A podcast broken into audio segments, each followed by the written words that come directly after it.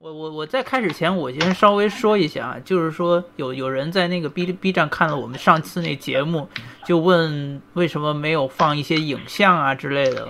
然后我就是想说，这次这个节目呢，就是这个所谓的玄学之夜啊，跟那个游戏的人还是不太一样，因为游戏的人呢，他。我我放，因为我要放视频，要要对那个语音稍微进行剪辑，所以需要花很多时间。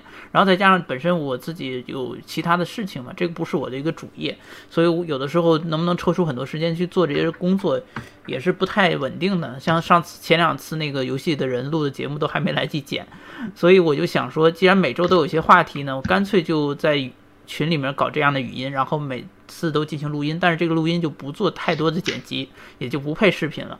然后呢，背景呢，因为也是想说视频站跟那个就是荔枝 FM 那种语音站都发嘛，所以就是说想视频站就不要背景光是黑的，就就随便配一点什么，最好配一点好看的。然后就想到一个 idea，就是说对外征集，如果大家有谁觉得自自己有比较不错的作品啊，或者是有什么游戏想要宣传，可以借这个机会每期都可以给我们这个投稿，然后我到时都会放做这个背景。包括在微博宣传时都可以放你们的背景，这样。好，那个，那我们今天就开始应该有掌声是吧？谢谢谢谢。我那我们今天就开始吧。今天我大概有三个话题想聊，一个呢就是前段时间 Humble Bundle 就是那个那个慈善包打折包。然后出了跟这个 Game Maker 进行合作，出了这个 Game Maker 的这个打字折包。这 Game Maker 呢，不知道朋友可以稍微科普一下，就是 Game Maker 是一个游戏引擎。然后我的印象上，Game Maker 是很针对初学者的，但我不知道我这个印象是不是有错。但是总的来说，它是一个挺流行的一个二 D 游戏引擎。然后这次 Humble Bundle 呢，破天荒的。不但销售引擎，而且还卖引擎。哎，不但卖游戏，不但卖引擎，还有这个引擎做出来的游戏，而且竟然还有这些游戏的代源代码。我觉得这个实在是太夸张了。然后他们的标语就是说，让你不但用引擎，就是不但玩这些好玩的游戏，而且还可以学习如何做这些好玩的游戏。我觉得这个这个想法还蛮强大的，因为它真的是给你。引擎开放以后，并且还让你可以实际去做，而且总共加在一起是大概十二美金。我自己有玩过其中的一些游戏，像其中有一款游戏，呃，它中文名我不太清楚，但是那英文就是那个游戏，就是有点像是结合了动作跟节拍游戏，做的还挺带感的。对，还有一些其他的作品。喂，我我有我有个问题啊，我有个问题啊，它它放出来的不是那个游戏范例，而是就是。正儿八经的做玩的游戏就是直接放出来是吧？对对对，就是说你又可以玩到那个游戏，你还可以把那游戏导到 Game Maker 里看它的源代码，游戏源。这个倒是挺好的。对，然后可以让你看到这个游戏中 是怎么怎么做出来的，我觉得这个这个太厉害了。而且有十二款，这十二款游戏很多还都是不错的商业游戏，虽然来来截个图。嗯，可以，所以我就想借此引起一个话题，就是因为我对 Game Maker 这个引擎不是特别了解，我就想了解一下这 Game Maker 到底是怎么样一个引擎，而且为什么作为二 D 游戏引擎，国内流行的是 Cocos 2D，而没有流行 Game Maker，这背后的原因是什么？然后这两个引擎，我想做一个比较。啊啊，嗯，我我是 Cocos 2D 没没有用过，但是就是 Game Maker 我那个。在六七年前就是用过，而且还跟他做了好几个小游戏。对，所以所以今天那个就是大家这一起聊的这几个，就是包括像四囧是用过 Game Maker，然后那个那个杨杨教主是 Cocos Two D 上面非常了解的专家。这样，那个杨教教主，你你你跟大家介绍一下自己。呃，大家好，我叫杨庸，我是我现在那个触控科技。呃，这样说可能大家不知道，就是做捕鱼达人那家公司嘛。呃，当然那个 Cocos 引擎也是我们公司的。呃，我也是引擎团队的，所以我我没有用引擎，我没没怎么用过引擎啊，因为我是做引擎的。但是对引擎背后的技术是肯定是非常了解的。呃，我我引擎团队的，所以还好。而且如果你们看看教程，如果你们呃有学过 Cocos，如果看的是恰好你们看的是英文教程的话，可能有很多都是我写的。哇，厉害！哦，你还写教程？呃，对对对，官方的教程就你们可以看到，官方的很多教程其实都是我写的。英文教程？啊，英文版，对，英文版，英文版。哇，你写英文？呃，因为，呃，我我我现在呃，我一度我手下有团队，我团队下面的人就写中文教材。呃，因为中文写能写中文的稍微人可以稍微多一点，也稍微好招一点，所以呃，我们有几个人是写英文的。好厉害，好厉害。呃，其实也不厉害，只是当时呃在英文上面自己稍微下点功夫，其实就可以了，没有这么难。因为那个技术词汇都是呃很死的嘛。呃，相对于生活用语来说，技术词汇其实就那些，所以，呃，还好，语法稍微注意一下就还好了。对，所以今天我们请几位技术大牛，还有包括那个玫瑰狗，他有一款游戏现在上了 Steam 绿光。然后，哎，对，玫那个那个玫瑰狗，你可以发发你的游戏的截屏到到到群里，顺便做个宣传都行。然后，啊，对，这个。官方要求宣传，太棒了！大大家都可以看一下他的游戏，然后玫瑰狗也是专门搞技术这方面的，所以大家一起来聊一下，就从技术角度来聊，对比一下这个 Cocos 2D 跟 Game Maker，还有大概讲一下这个 Game Maker Game Maker 到底是个什么样的游戏。我先说一下我自己对 Game Maker 印象，首先就是像我刚才说的，我觉得 Game Maker 一开始我认为 Game Maker 是一款好像针对初学者开发向的一款。游戏引擎，但是到后来，我最近也是因为这个康邦的打折促销嘛，然后开始想多了解的时候，就发现好多游戏，海外的二 D 游戏都是 Game Maker 做的，这点挺让我意外的。对，而且还有一些拿奖的，就是很有名的游戏。对，所以我就很对对这游戏引擎一下变得非常好奇。那个囧叔可以给我们大家讲讲。呃，我是就是大概那个六七年前吧，可能还更早，就是在我还没进游戏行业的时候，我那时候是做那个多媒体跟虚拟现实的嘛。然后那时候就是我们刚好有一个就是那个澳门回归的一个项目，那个澳门回归的项目是做那个一个就是澳门科学的科学中心里面的一个就是就是说相当于就搞搞科普，还有就庆祝澳门回归的一个就是说。一个就是多媒体项目嘛，然后那项目里面就是有很多那种，就是说那个怎么说呢，有有很多小游戏，然后那时候就是那时候就是嗯，我们知道的那种呃游戏引擎其实还不是很多，那时候就是三 D 游戏引擎就是 Ogre 那时候都不是太有名，然后就是说我们那时候就要做要做那那样一个就是呃。相当于教别人怎么在各种灾灾难里面就是逃生的一个那个一个就是项目，然后那个项目里面就是他就说机制上就是很偏游戏，就其实其实最终就是实际上那个东西就是就是游戏，它是有点像街机游戏，用那摇用摇杆玩的嘛，然后里面就是说那个就是说呃你要扮演就是一个叫 Mr 马槽先生的一个那个就是说角色，就是。呃，那个马超先生就是那个就是澳门先生嘛，然后就是他会在那个各种灾难里面去那个去逃生嘛，然后就就有一系列的那种各种小游戏，然后大概就是有就是七八个这样的嘛，然后那各种小游戏我们就那时候选的虽然就是 Game Maker 这个引擎做的，然后那时候就是其实就是还有就是那个呃，就说大大家那时候一般做项目都会去网上找一些就是那种。要不要不是自己写引擎，要不是去找一些那种开源的那个解决方案嘛。然后就说那个 Game Maker 是那时候一个比较完善的一个就是商业的就二 D 游戏引擎，所以我们就选了这个引擎来做那个项目嘛。就实际上就是结果也也也挺好的，就是说那个因为它那个管游戏管线很齐全，所以就是开发的过程中，因为程序只有我一个人，就是说他帮我省了就是很多那个就是说功夫。就包括调整啊，什么东西，就是都都挺方便的。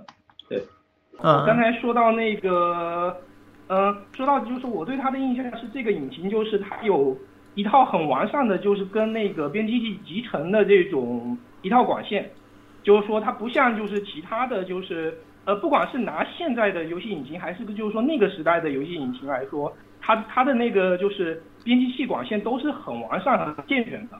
就是说，比如你拿现在的那个，拿现在你就算去跟那个 Unreal 或者跟 Unity 来对比的话，它的那个就说一些过一些制作游戏的那个 gameplay 部分的这种管线是比他们更加健全的。特别是它里面有一套就是那种基于事件驱动的一个那个，哎，怎么了？没有，他们在现在在说话的是谁？我说在说话的是囧叔。啊，好。然后就特别他们有一套那个基于事件驱动的一个就是那个 action 那个编辑系统嘛，然后那套那套系统就是让你就是编辑起游戏逻辑是非常的方便，就是说它方便到什么程度呢？方便到就是你用那个你现在用那个 Unreal 的那个流程图啦，或者就是用 Unity 的那种一些第三方的这种工具啦，都没有它那个就是直观。都没有它那个就是更符合就是这种编辑的直觉，对。然后我我当初用的时候，那那那个年代嘛，那个年代就是你要写个那个写个游戏嘛，要不然就是自己写引擎，要不然就是去那个去网上找那个开源的，就是引那个引就是说渲染引擎自己封装嘛。然后我们我们那时候公司 是这样的。啊，你们你们说啥来着？这这谁谁谁在说话？呃，狗。这狗老打乱，哎，一会一会儿 一会儿再让狗说。一会儿再让狗说。我我顺便问一下，我顺便问一下，就是呃，你们说的是哪一年？就是那年是哪一年？那年我想想啊，大概嗯，OG 那个时代吧，六年前还是七年前，可能还更早。应该六到八年前吧。啊，那那确实挺早的，对。嗯，哦，我用那个 Game Maker 的时候，那时候 OG 还，嗯，就说可能那时候免费打工仔还没开始写那个写就是那个 OG 的那个教程，翻译那个 OG 的教程，大概是那个年代。哇，那很早了。啊，反正就是澳门回归那年了。澳门回归那年再靠前一点。澳门回归那年，澳门回归。澳门回归哪年？我我我也忘了，反正就是我我们那时候就是做那个，呃，不是是澳门庆祝庆祝澳门回归，是庆祝澳门回归啊周年澳门回归是九九年是吧？对，九九年就开始搞独立游戏引擎，这也太早了。不不不不，肯定不是九九年，那应该是二零零九年嘛。哦，十周年。零九年之前。嗯，有可能。嗯嗯，对。然后就说庆祝那个澳门回归，他们就是 他们澳门有那种有那种科学中心嘛，然后科学中心要搞各种就是那种就是体验馆的项目嘛，然后大概就是那时候就是呃做的嘛。其实我们那时候我们公司有自己的就是游戏引擎嘛，但是就是要做游戏的话就是不是那么方便，就是那个年代就是一般说到游戏引擎，就是国内很多人的理解都是游戏引擎就是一个渲染引擎嘛，但是就是 Playmaker 在呃不是。Game Maker，它在那个年代就是它已经有一套非常完善的，就是那种就是说编辑器管线了。对，所以我经过就是说综合评估以后，就是我就因为是要做游戏项目嘛，然后经过综合评估以后，我就选了这个引擎。对。哦，我那那也很早了，零九年，没想到这 Game Maker 其实也是存在很多年了。对对对，而且我那时候用 Game Maker 的时候，它那个社区已经就是。也是非常健全的。实际上，我们当初做那个游戏项目，就是总共时间估计也就两三个月吧。然后就是说，我我我之前是那个有做那种就广州的，就是说那种科学中心的项目。那时候我我们用了好几个引擎，就有好几个项目嘛。然后不同的项目就用不同的引擎，有用就是自研的，就是引擎，也有用那个呃，也有用就是那种开源引擎改的引擎。然后，然后就说我是广州科学中心那个项目做完以后，才接到就是那个澳门回归的那个项目。然后澳门回归的项目就是我们一看到就是要做那个要做非常偏游戏的那种那个项目嘛，所以就就开始评估各种可以就是那个快速做游戏的工具。然后最后就是评估了各种工具以后，就选了就是 Game Maker 这个工具。哦，我懂了。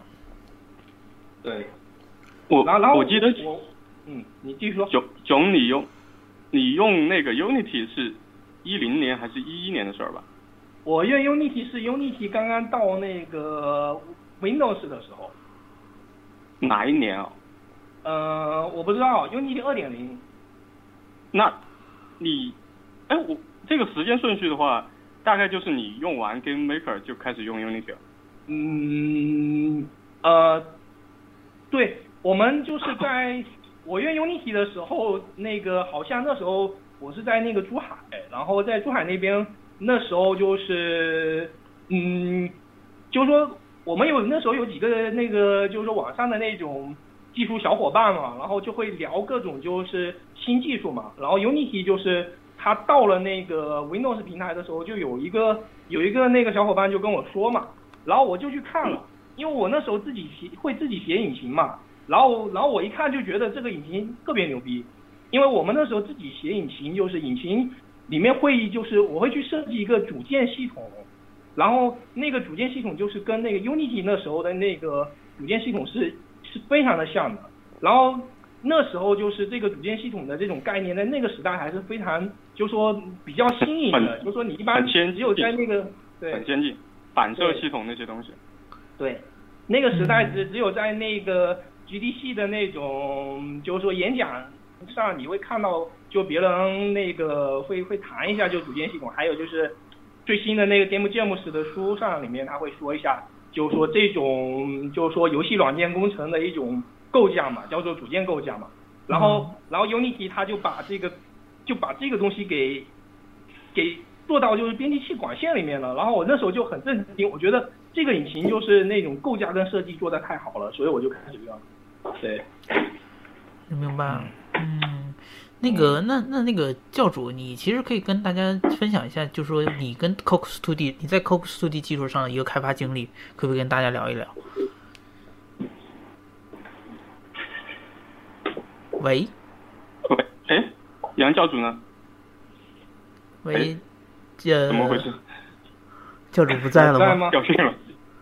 那要不我继续再讲一下呗？哦，在在，但是在，嗯，哦，好了吧，好了吧。嗯，好了好了，你你你上按键发音对你你聊一下你你对，呃，好好，我刚才 USB 被我踢踢掉了。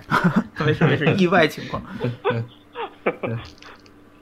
嗯，其实最早，呃，Cocos 针对性很简单，就最早一来就是针对于手游市场的。哦，嗯，其实你们针，对对对，最早是一个叫 Cocos 杠 iPhone 那个分支，它是最主要的，呃，但它是以那个 OC 来写的，就主要是在苹果设备上。嗯，我关当时关注这个东西应该是在 iOS 四发布的时候。呃，我为什么到那个 Cocos 团队？因为我当时和我们学校领导吵了一架。呃，顺便说一句，我当时在我我那个呃大学退学以后，我在学校实验室工作了有几年。对，然后呃当时做些，就刚才好像也在给谁说，好像是在做一些研究，当然也是跨平台引擎。呃，后面什么京东、银联这些好像就用的我当时的我们研究的那套东西。哇，对，然后嗯，那本来也是做跨平台的，在这个期间内，我经常看王哲写的一些东西和发的一些东西，所以我们经常有些交流，就是像 Cocos 2DX 的那个作者，对，然后我们经常聊一下，因为我本本来我也做那个呃跨平台引擎，但是我是做应用引擎的。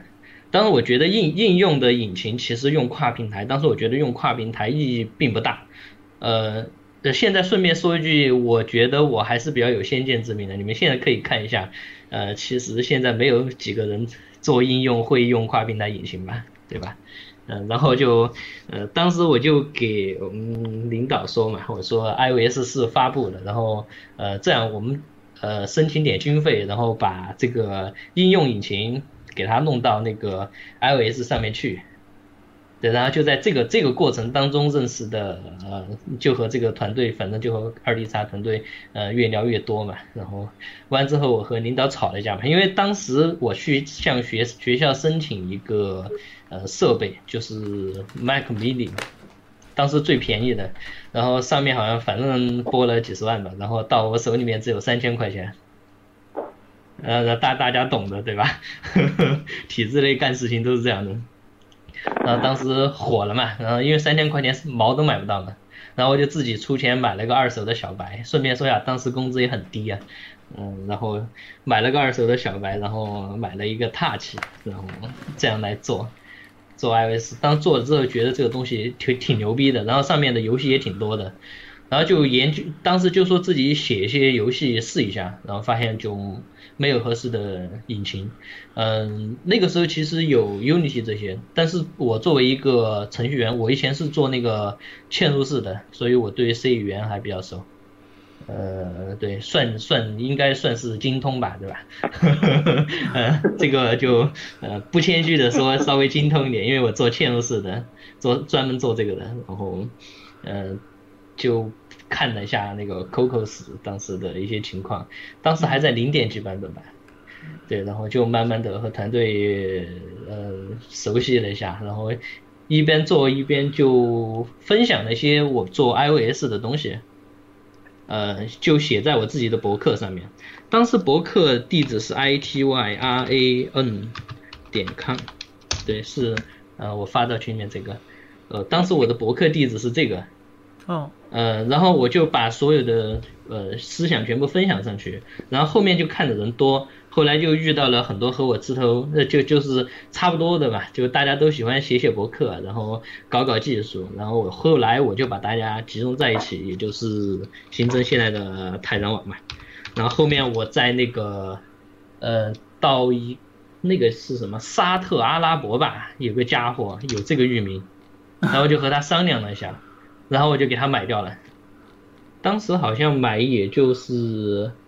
呃，五六万刀吧，好像是，那就买了这个域名，然后就现在现在的泰然网嘛，对，然后嗯嗯，后来呃慢慢的教程也很多，其实就国内搞 Cocos 的应该基本上都看都知道这个网站，当时，呃就在我到那个引擎部门之前，其实大家都知道这个网站。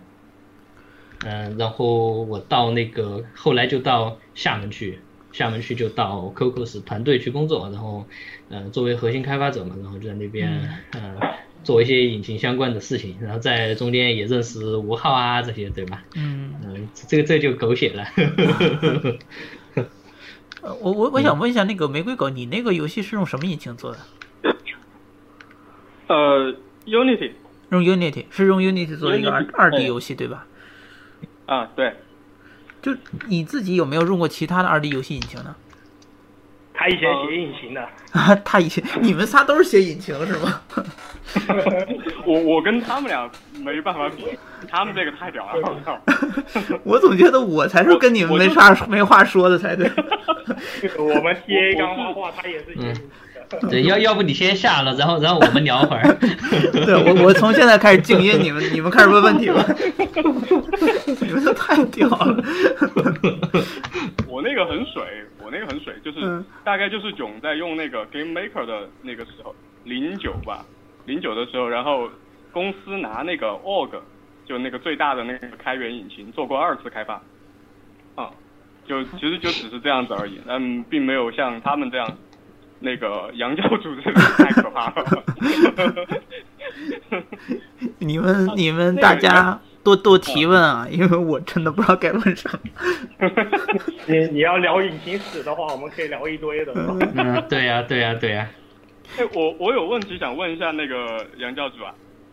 哎哎哎，我在。哎，那个 Cocos 二 D 后面的呃一个规划或者说呃开发的计划是怎么样的呀？因为面对那个虚幻和 Unity 现在的还是很厉害的，现在 Cocos 2D 是后面是怎么计划的？就是在嗯，刚刚四九在笑什么呀？对对，没事。嗯，其实 Cocos 一直以来啊，我我先说一下，就是呃，Cocos 整个它针对的市场和它的一些优势，其实我们就可以知道它未来。对对对，呃，第一个 Cocos 之所以它诞生，就是因为。呃，说一个直白的，就是 Unity 打包太大，然后国内的屌丝手机装不上，对吧？有问题，对对对，这这是历史上的问题。为什么当年 Co Unity 一直打不开市场，就是因为这个原因嘛。啊，比如说我我三 D 开发一个很牛逼的一个呃赛车游戏，对吧？然后当时的手呃国内的手机大部分就什么三二零乘四八零的那种屌丝机，什么安卓二点二的那种？然后 OpenGL 还是一点差的，然后根本就跑不上了。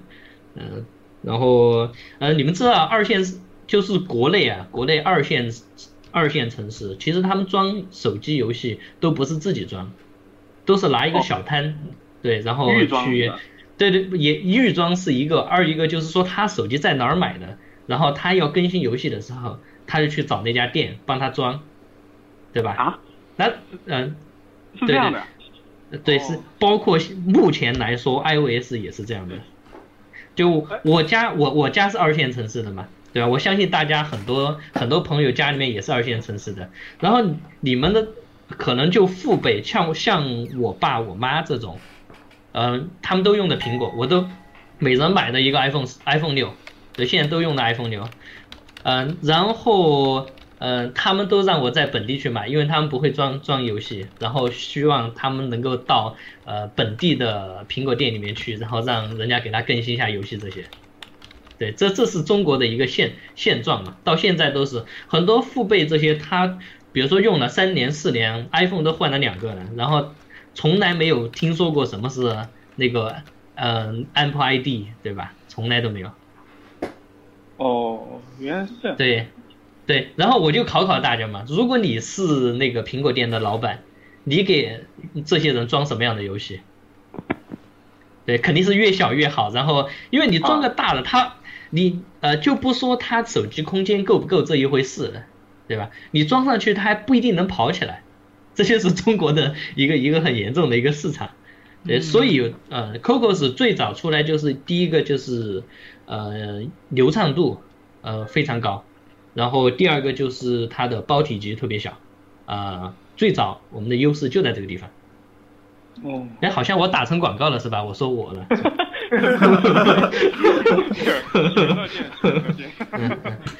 不好意思啊，我我我我经常代表 Cocos 出去演讲，呃，各个公司做内训这种，是这个语言上面好习惯了，抱歉抱歉。呃我我我问个外行问题啊我问个外行问题，那个 Cocos Studio 它它到底是哪个国家开发的呃，中国中国中国。啊？所以它是中国自己国产，现在是对中国自己的，然后那个我们有自主知识产权，所以外王者，就是王者吧？有外国人对，就用王就是王用者，Cocos Studio 吗？呃，很多很多很多都用。哦呃，我们现在就之之所以就正因为啊，有很多老外在用 Cocos 2DX，所以现在我们呃主要的那个架构是在我们在美国分公司做的，我们触控美国分公司在做架构。呃，那所以 Cocos Studio 是哦触控的是吗？对对对对对，是最早是王哲的，然后后来被触控收购了，也就是我当时入职的时候不是入职的触控，对吧？然后、哦然后后来 工作干着干着就变成触控的。啊，顺便说一句，我现在在成都触控，然后我现在在成都啊负在在在负责这家公司嘛，然后就如果大家有有有兴趣，可以随时到公司来，做。那个如果有成都的朋友可以去找他面基。嗯，我，我就是在成都呀。好吧。对呀、对呀、那个，嗯呃，刚才你你你好像提到 Lua 那个 Quick 是吧？Quick 就在就在成都，对的，哦，这样啊，怪哦，对对对。上次那个吴昊跟我提过，就说杨教主好像啊是，在成都。嗯就是。看你还不来，哦，嗯，下次来我都不见，我当时跟吴昊说，我说这个我游戏没做出来，连个名片都没有，不知道怎么介绍。雷鬼狗 惊讶的发现自己在做游戏的同时，人家邻居都已经开始做引擎了。没没没关系，那以前没关系，都已经写了好多年过来做的。哎，那后面是要继续深化这种呃市场的战略吗？呃，对对对，你们可以呃，你们现在可以看到 Cocos 整个方向是在做，我们对外称有些时候会称是三 D 方向，对吧？嗯。但是实际上并不是三 D 方向，实际上叫应该严格意义上叫做二点五 D。哦，就是不是全视角。嗯，不是不是，呃，啊，其实也可以做，要不这样，我我们一边聊，然后我还我我可以发几个视频给那个雅文，我在那个微信上面，因为我现在手机不能登 QQ，一登 QQ 就被踢下线了，我可以发两个视频，然后你看你们谁，呃，我我发到 QQ 上吧，然后你们谁把它转出来一下，可以吧？雅文发到 QQ 是吧？那行。可能现在语音的时候发放视频不太好，那个我可以截一些图，可以吗？呃，随随便吧，随便，随随便。我这边上传速度我看一下，不是很不是很快，嗯。嗯，我先看一下，我找一下啊，嗯，然后，哦，好像还不能发，我靠。没事没事，到时候可以可以。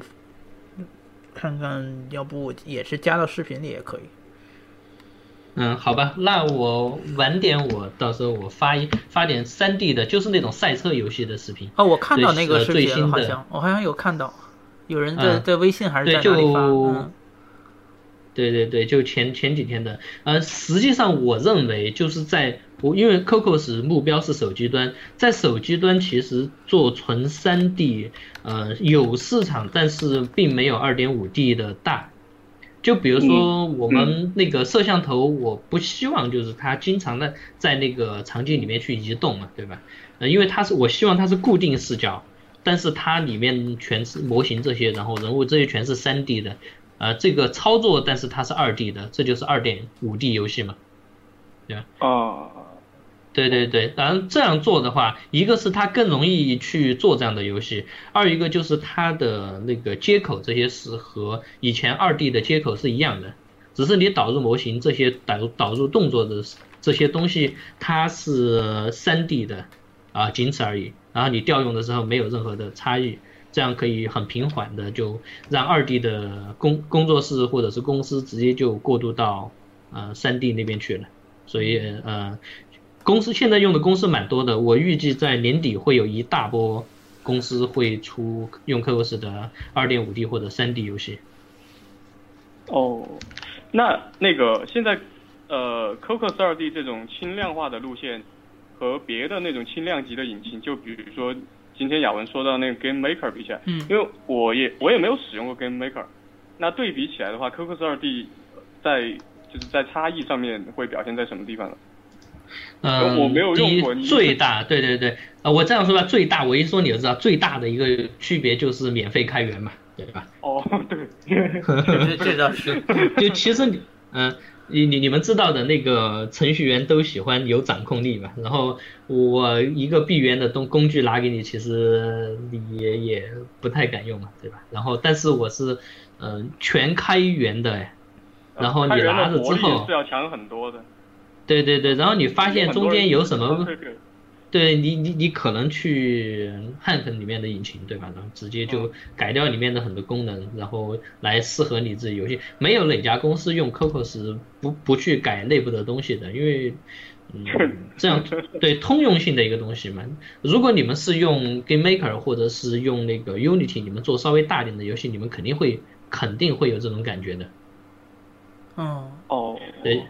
对，就就是比如说，我想做一个 S R G，以前就是做 S R G 游戏的，然后今天我突然开始做动作游戏了，以前的积累的很多东西其实都是不能用的，包括一些引擎的一些优化，到最后打包这些的时候，你会发现引擎有各种各样的问题。哦，那现在有别的那个在移动端的比较轻量级的引擎表现的，就是相对来说好一点吗？嗯，我觉得今今年那个白白鹿好像挺猛的吧，推广挺多的，也是国内的，对对对，对。白。然后国外有 国国外有那个 Corolla 嘛，这些的这这一档。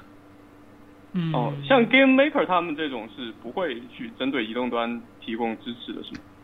没有啊，有支持啊！我今天我我刚看有那个 Humble Bundle 这次。呃，那个 Humble Bundle 啊这次对它卖的那个套装里边就包含了安卓手机端的所有支持。哦，嗯，对，我看到了安卓加上呃那个叫叉八六 ARM 这些平台，总共二就就是三百刀吧，然后 iOS 三百刀，WinPhone 八三百刀，Tizen 对，我可以我可以把那个价目表300发到群里。对，还是我们 Unity 便宜一点。我记得 Unity 早期也不是这个价格，我记得。如嗯如果没记错的话，因为它对好像也是说支持，比如说安卓还是很还 iOS 要额外加多少钱？啊，对，一千五。iOS 和 iOS 的 license 是一千五，安卓也是一千五，然后还有一个新呃 license，对，对，但但现在不一样了。呃，我说一个国内的现状啊，就是因为我和 Unity 的人关系还还蛮不错的，经常一起吃饭的。他每次到成都，我们还 还还一起吃饭。对，哦，就是那 Unity 中华那边的负责人。啊，对对对对对对对。哦，嗯，但是我我我觉得咱们俩认识的那一波人，可能现在都已经离职了，就前段时间都已经离职了。对，呃，连他们 CEO 这些全部都走了嘛。方便透露一下吗？这这个这种八卦最感兴趣了。啊，是吗？好吧，好吧，好吧。呃，我我说一下我个人的看法，我觉得他慢慢慢慢的就是，呃，上面的高层在洗嘛，就是洗他的高层，就外洗，这样很很那个的，啊，呃呃，就就就很正常的，很正常的，因为流水的是吧？包括 CEO 不就是一个打工的嘛，对吧？高级打工仔嘛，嗯，呃，最后说能说上话的还是老外嘛，对，你看那个微很早软很早以还有前 EA 他们都是有很多公司对对，这个倒是挺正常的，在在呃西方公司来讲。对对对，呃，我我觉得我个人感觉啊，这个嗯不要作为参考啊，就我认为 Unity 在未来很有可能被 EA 收购掉，因为我觉得他嗯高层里面 EA 的人越来越多，就 EA 的高层越来越多，哦，有点像当年微软对诺基亚做的那种事情。呃，你说的我有点 不敢用。恐惧 是吗？啊、不不不，啊、这这这是我对，好好好好好，扯远了，扯远了，扯远了。我跟你讲啊，那个虚幻引擎被腾讯收购了。那个都我买好久了，了他们很多年了。那个都好久了。好可怕对对对，然后呃，说说回来，说回来，就就就问题是什么？就诺基亚比我就吓到了。被被买我我不觉得可怕，但是诺基亚我觉得对啊，当然我预测啊，如果 EA 真收收购掉之后，它会嗯、在那个主机端更进一步，嗯、发展会快很多。哦，呃，这这这是我个人的一个预计啊。呃，就话说回来，就我经常和他们一起吃饭，他们经常就给我说啊，哎呀，Unity 没有办法呀，中国谁用正版呢、正版连我自己都不怎么用啊。因为我我我有次好像我我有次好像找他们要过他们的 license，我就说，呃，我和我我拿我们的 license 和你换一个吧，然后我想看看 Co Unity 怎么样呢？他说你他妈你们还有 license 啊？然后然后然后他说项目就没有 license 嘛，太过分了。对，然后然后他说呃。我们内部很多人也用盗版，因为我们也没有。对，因为他们要申请，从上面去申请一个 license，、哦实际上会对很麻烦的。然后他们有些时候觉得我操，算了吧，我就在网上嗯找个论坛下一个，靠，直接搞定了，还要发邮件，还要内部什么申请，去他的鬼啊！原来 Unity 大中华区这么，对，所以 所以呀，就就换句话说，其实 Unity 在国内连呃，如果靠 license 就是靠他们自给自足的话，估计连饭都吃不起。但是他们的广告也挺强啊。换句话说，就是 Cocos 如果光自己挣钱，也是饭都吃不起的，对吧？其实都一样。Cocos 是现在是靠那个提供技术支持来作为商业模式嘛？没有没有，呃，成都技术支持长期是我这边在负责，然后各个公司，呃，反正都很熟嘛，然后出了问题，提着电脑到公司，电脑一一摆，过来帮我看一下这个 bug 怎么回事，这就是技术支持，你知道吗？简单我。我我我我我记得对，收什么钱啊？哇，那去年我就该找你了。我们公司用，还还真的被那个客服说多少钱多少钱，然后就靠，明天玫瑰狗就跑到你家拿着笔记本电脑来给我技术支持一下。我我我我跟你们说个说个小八卦啊，嗯我跟你们说个小八卦啊，就是我我有个朋友嘛，是以前我们组长同事，就以前那个育碧呃育碧出来的，后面去了那个 Epic 嘛，然后就是他是那个中国区现在那个 Unreal 的，就是类似技术支持负责人嘛。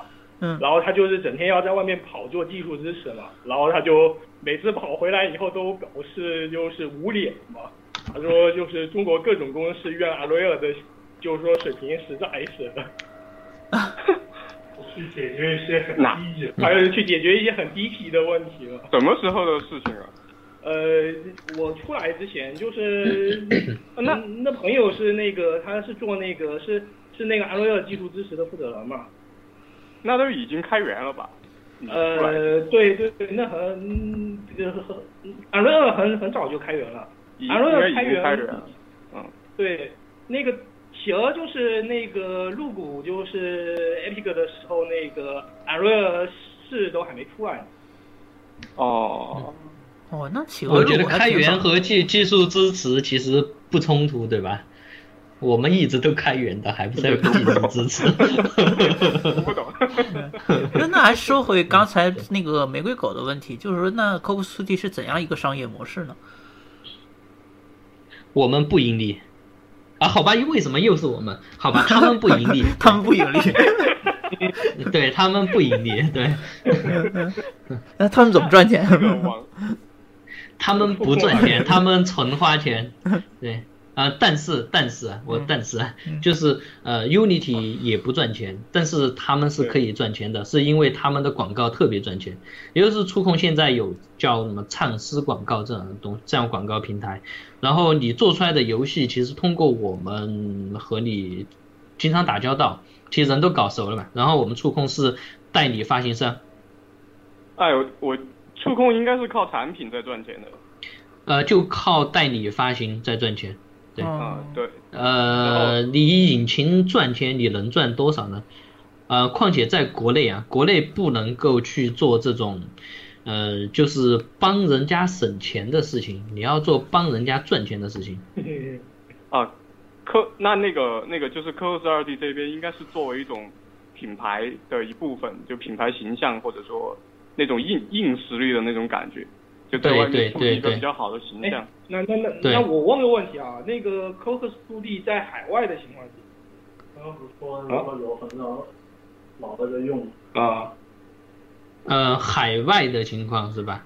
嗯，对对对，刚我看那个里面，呃，群里面有人说了燃并卵，老外还是不认可。对，这这这个，呃，对，有有少数在用，但是呃，大部分还是因为老外最热衷的是自研引擎。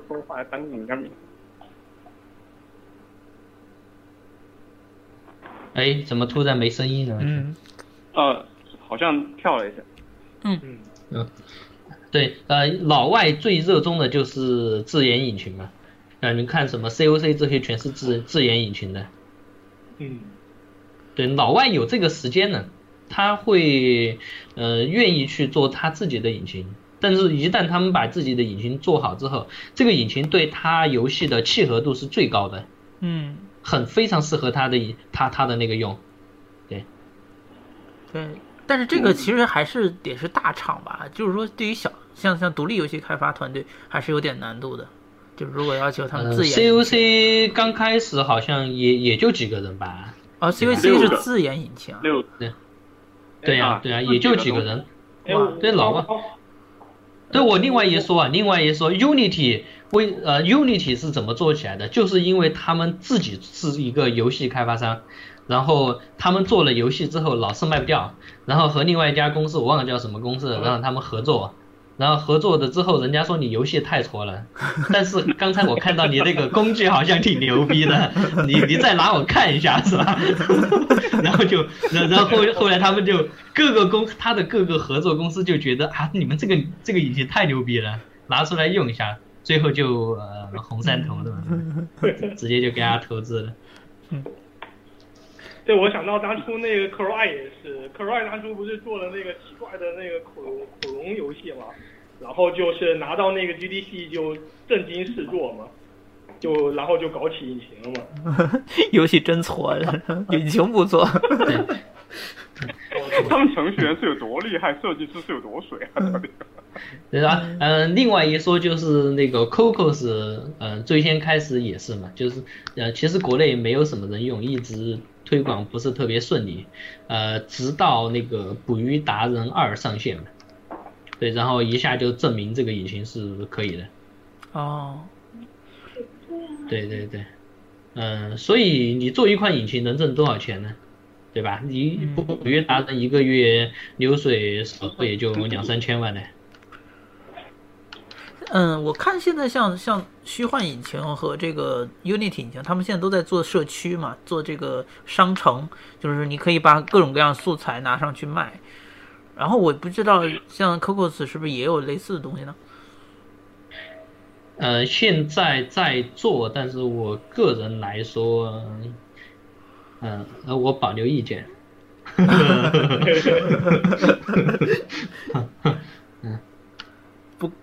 啊，我我我保留意见。其实我我我认为 Cocos 不应该在这个方向去做做做多大投入。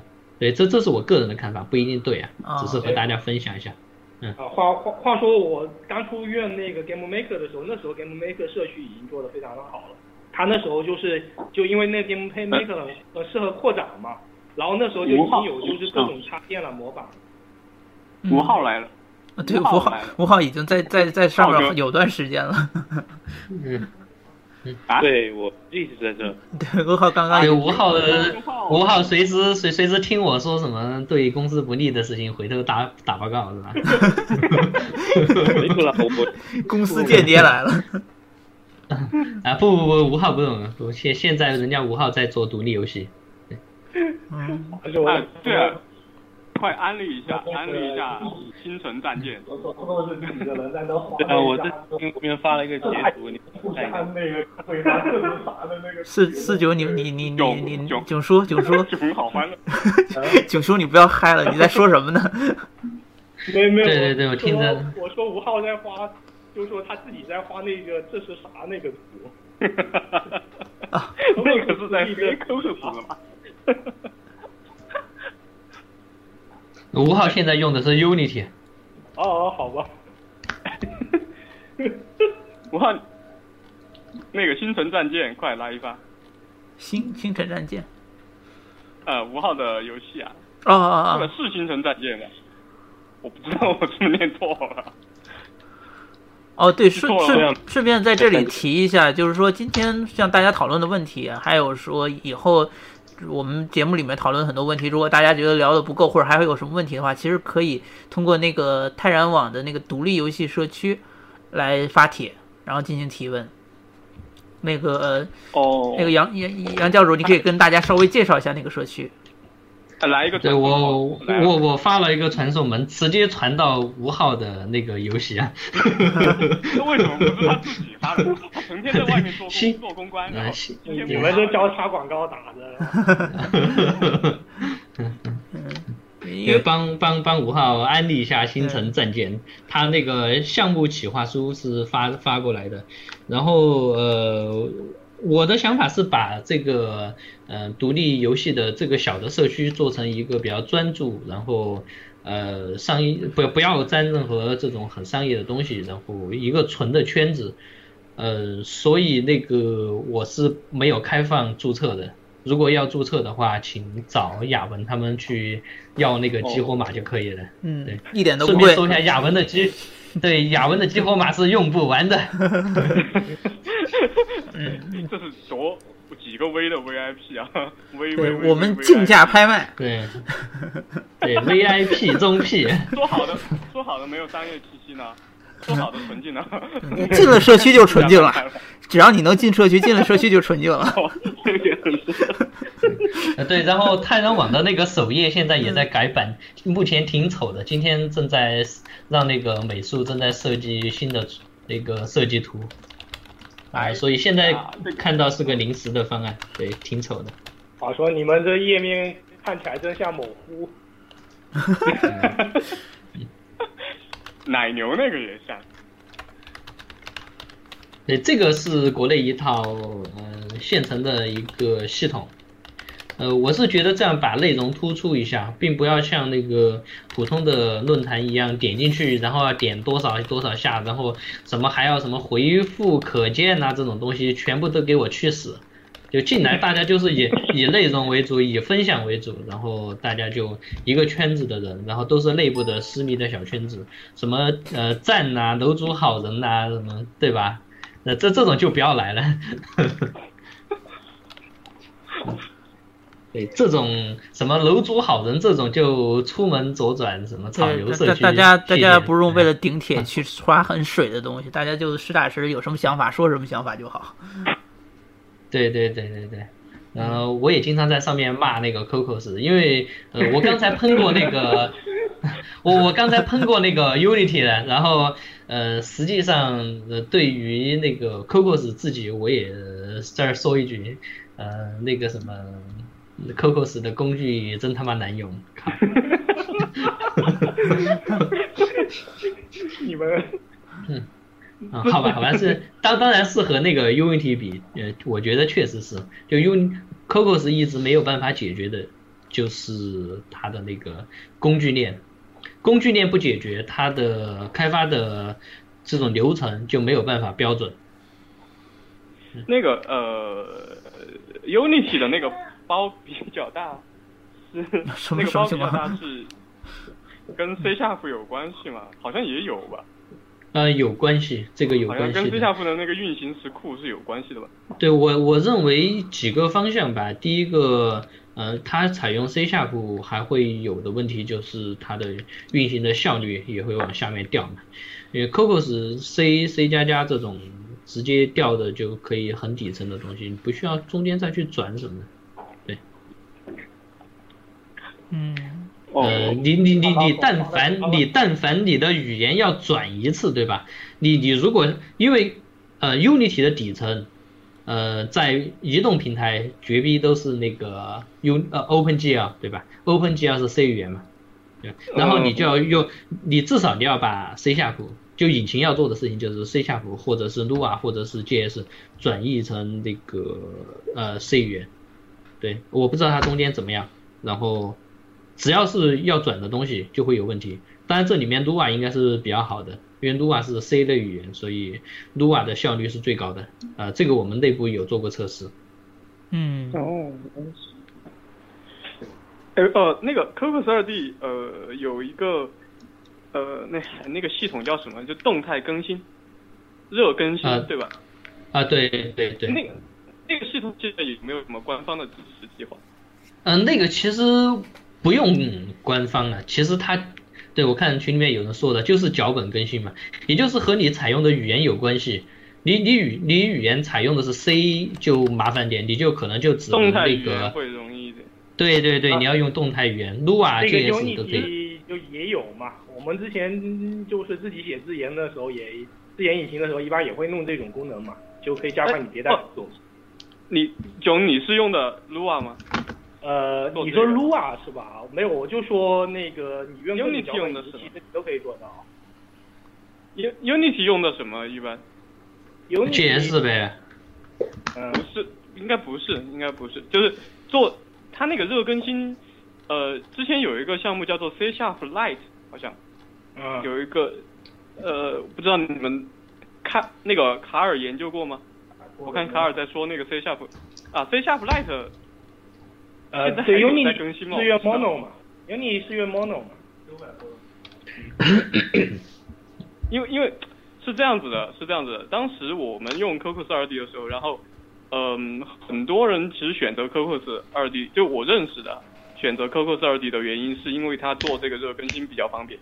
啊，你说热更新是你包发出去以后，然后对对对，然后我只更新代码。啊，这这个 Unity 确实那个有点麻烦，有一点麻烦。对，对，但是那个 Unity，对 Unity 其实是也有它成熟的方案，然后这个方案如果你是请官方人员可以来帮你做这个东西，呃，当呃是一个收费项目，可可以请官方人来帮你做这个的，呃，可以直接打他售后电话，电话号码会放在屏幕下方，对吧？大家拨打什么？这个价格是什么样的价位啊？他们帮忙？呃，蛮贵的，蛮贵的，应该要超过十万。我 哎呀，估估计就不会便宜。算是个加盘过了。嗯。呃，Coco 设计就做这个要比 Unity 好像是要好很多啊，在这个呃，因为那个 Cocos 是，我我这样说就是 Cocos 在这方面其实他做的简单，就换句话说什么都没做。对，对，呃，对，所所所以，对，比如说你一些呃 Lua 这种对吧？你呃这种动态语言你直接调，你直接，因为它不用去。打包，呃，你直接把它放出来，然后你要更新的时候，你去把它更新掉就可以了，就直接把这个代码都更新掉就可以了。但是我个人来说，我我个人不是特别建议，就是呃，所有的逻辑都是 Lua，然后把这些东西不是特别全吗？呃，也呃可不可能的，可能的，这个是能做到的。呃，以前技术上可以嘛，但是。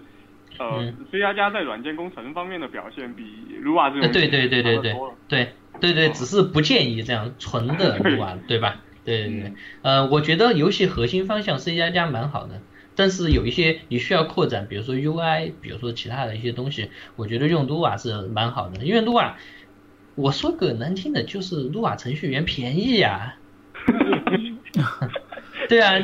你公司雇一个 Lua 程序员，然后就天天帮你写写 UI 啊，然后写写写这些东西，蛮便宜的。你们以前待什么公司啊？还有 Lua 程序员，我们写 Lua 的 都是夸写，都是顺手就写了。哎，那个以前端游的公司全部都是用 Lua 的，好不好？大部分大部分都是 Lua 的，所以端游转手游的绝逼都是用的是 Cocos Lua 那个分支。嗯。你们呢？呃呃，另外你们来看，就现在 Cocos 最赚钱的游戏里面，如果我我现在说我把从呃就排前十嘛，对吧？我敢说前这十个都是 Lua 写的。嗯。呃，我觉得，我觉得就是，我觉得跟热更新的关系非常大。对呀，对呀。前段时间，他们因为他们要做那个越是大型的那个商业项目，那个软软着陆这个就越是重要。对。就前段时间，呃，哎，没有前段吧，就几天前，那个陆家贤，就是呃冒险与挖矿的那个制作人，在分享那个为什么他们可以八个人，然后做到今天的成绩。其实里面最重要的，在技术方面可能最重要的就是热更新这个事情。哦。呃嗯啊，这这个点。嗯，是这样的，我觉得是我我我的看法是这样，就是呃，因为大公司游戏做出来之后，程序员是没有控制权的，呃，是交给运营的，因为我对我也做运营嘛，所以他那个对你呃，就比如说。后天应该是那个中秋节，对吧？嗯。我后天要上一个活动，中秋节抢月饼，什么呃抢到了之后送一个嫦娥，对吧？好，这啊 这这这种屌丝活动，对，你今天去申请那个 iOS 的那个叫对对对去去去申请对申请根本审审核都不过，你怎么办？对。他他就是就呃那个从。呃，用户的体验上面来讲的话，就是可以拉近开发者和用户之间的那个距离，就没有说有中间还要等一个什么一个星期这么长一个周期，就我可以及时的和我的用户通通过产品来做这样子的一个沟沟通，那我马立刻的去更新我的程序就是一件非常必要的事情，所以越是可能呃你刚才说的那个靠排行榜前面的，恐怕这个功能越是重要吧。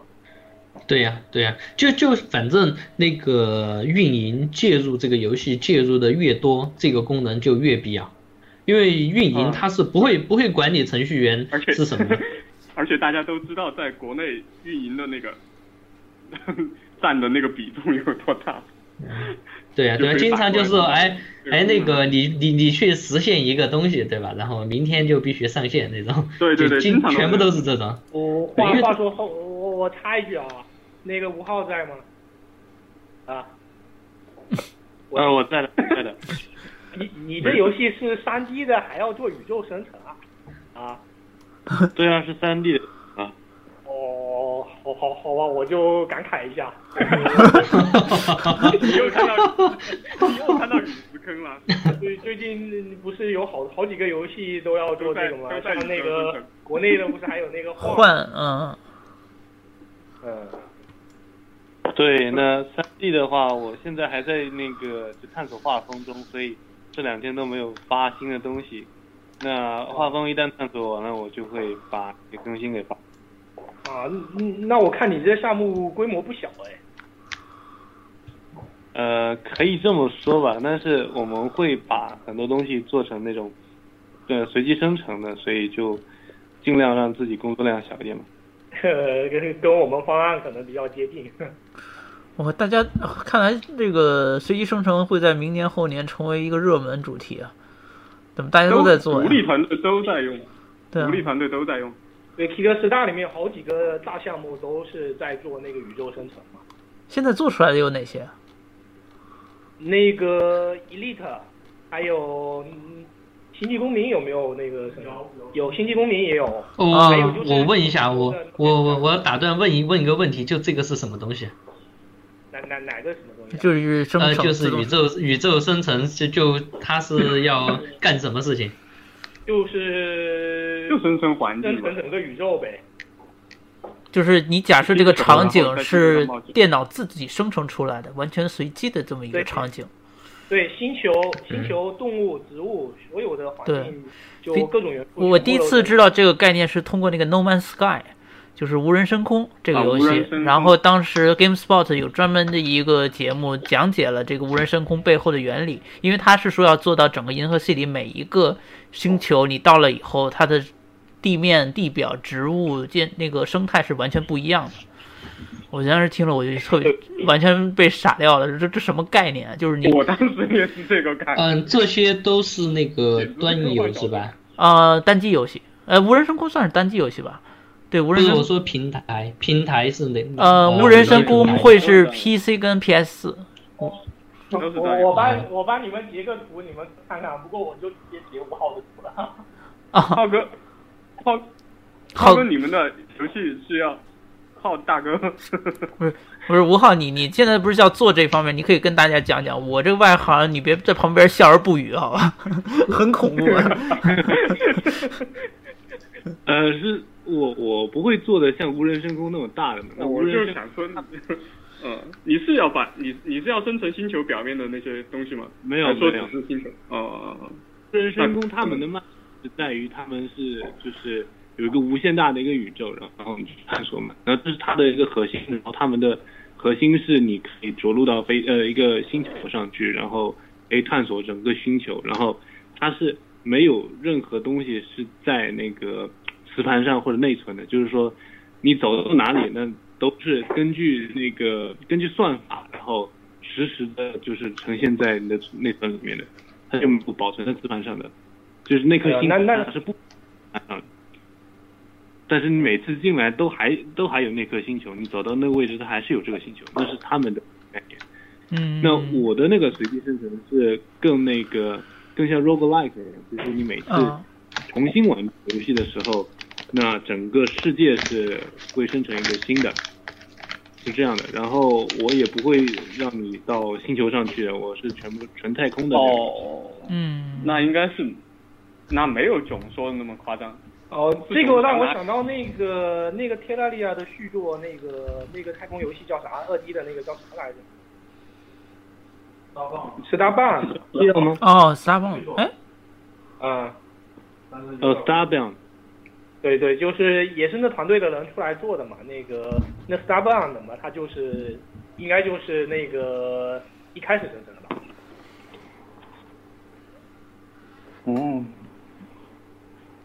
那呃大概就能理解成三 D 版本的那个 Faster Than Light 嘛，就在环境这个事情上面。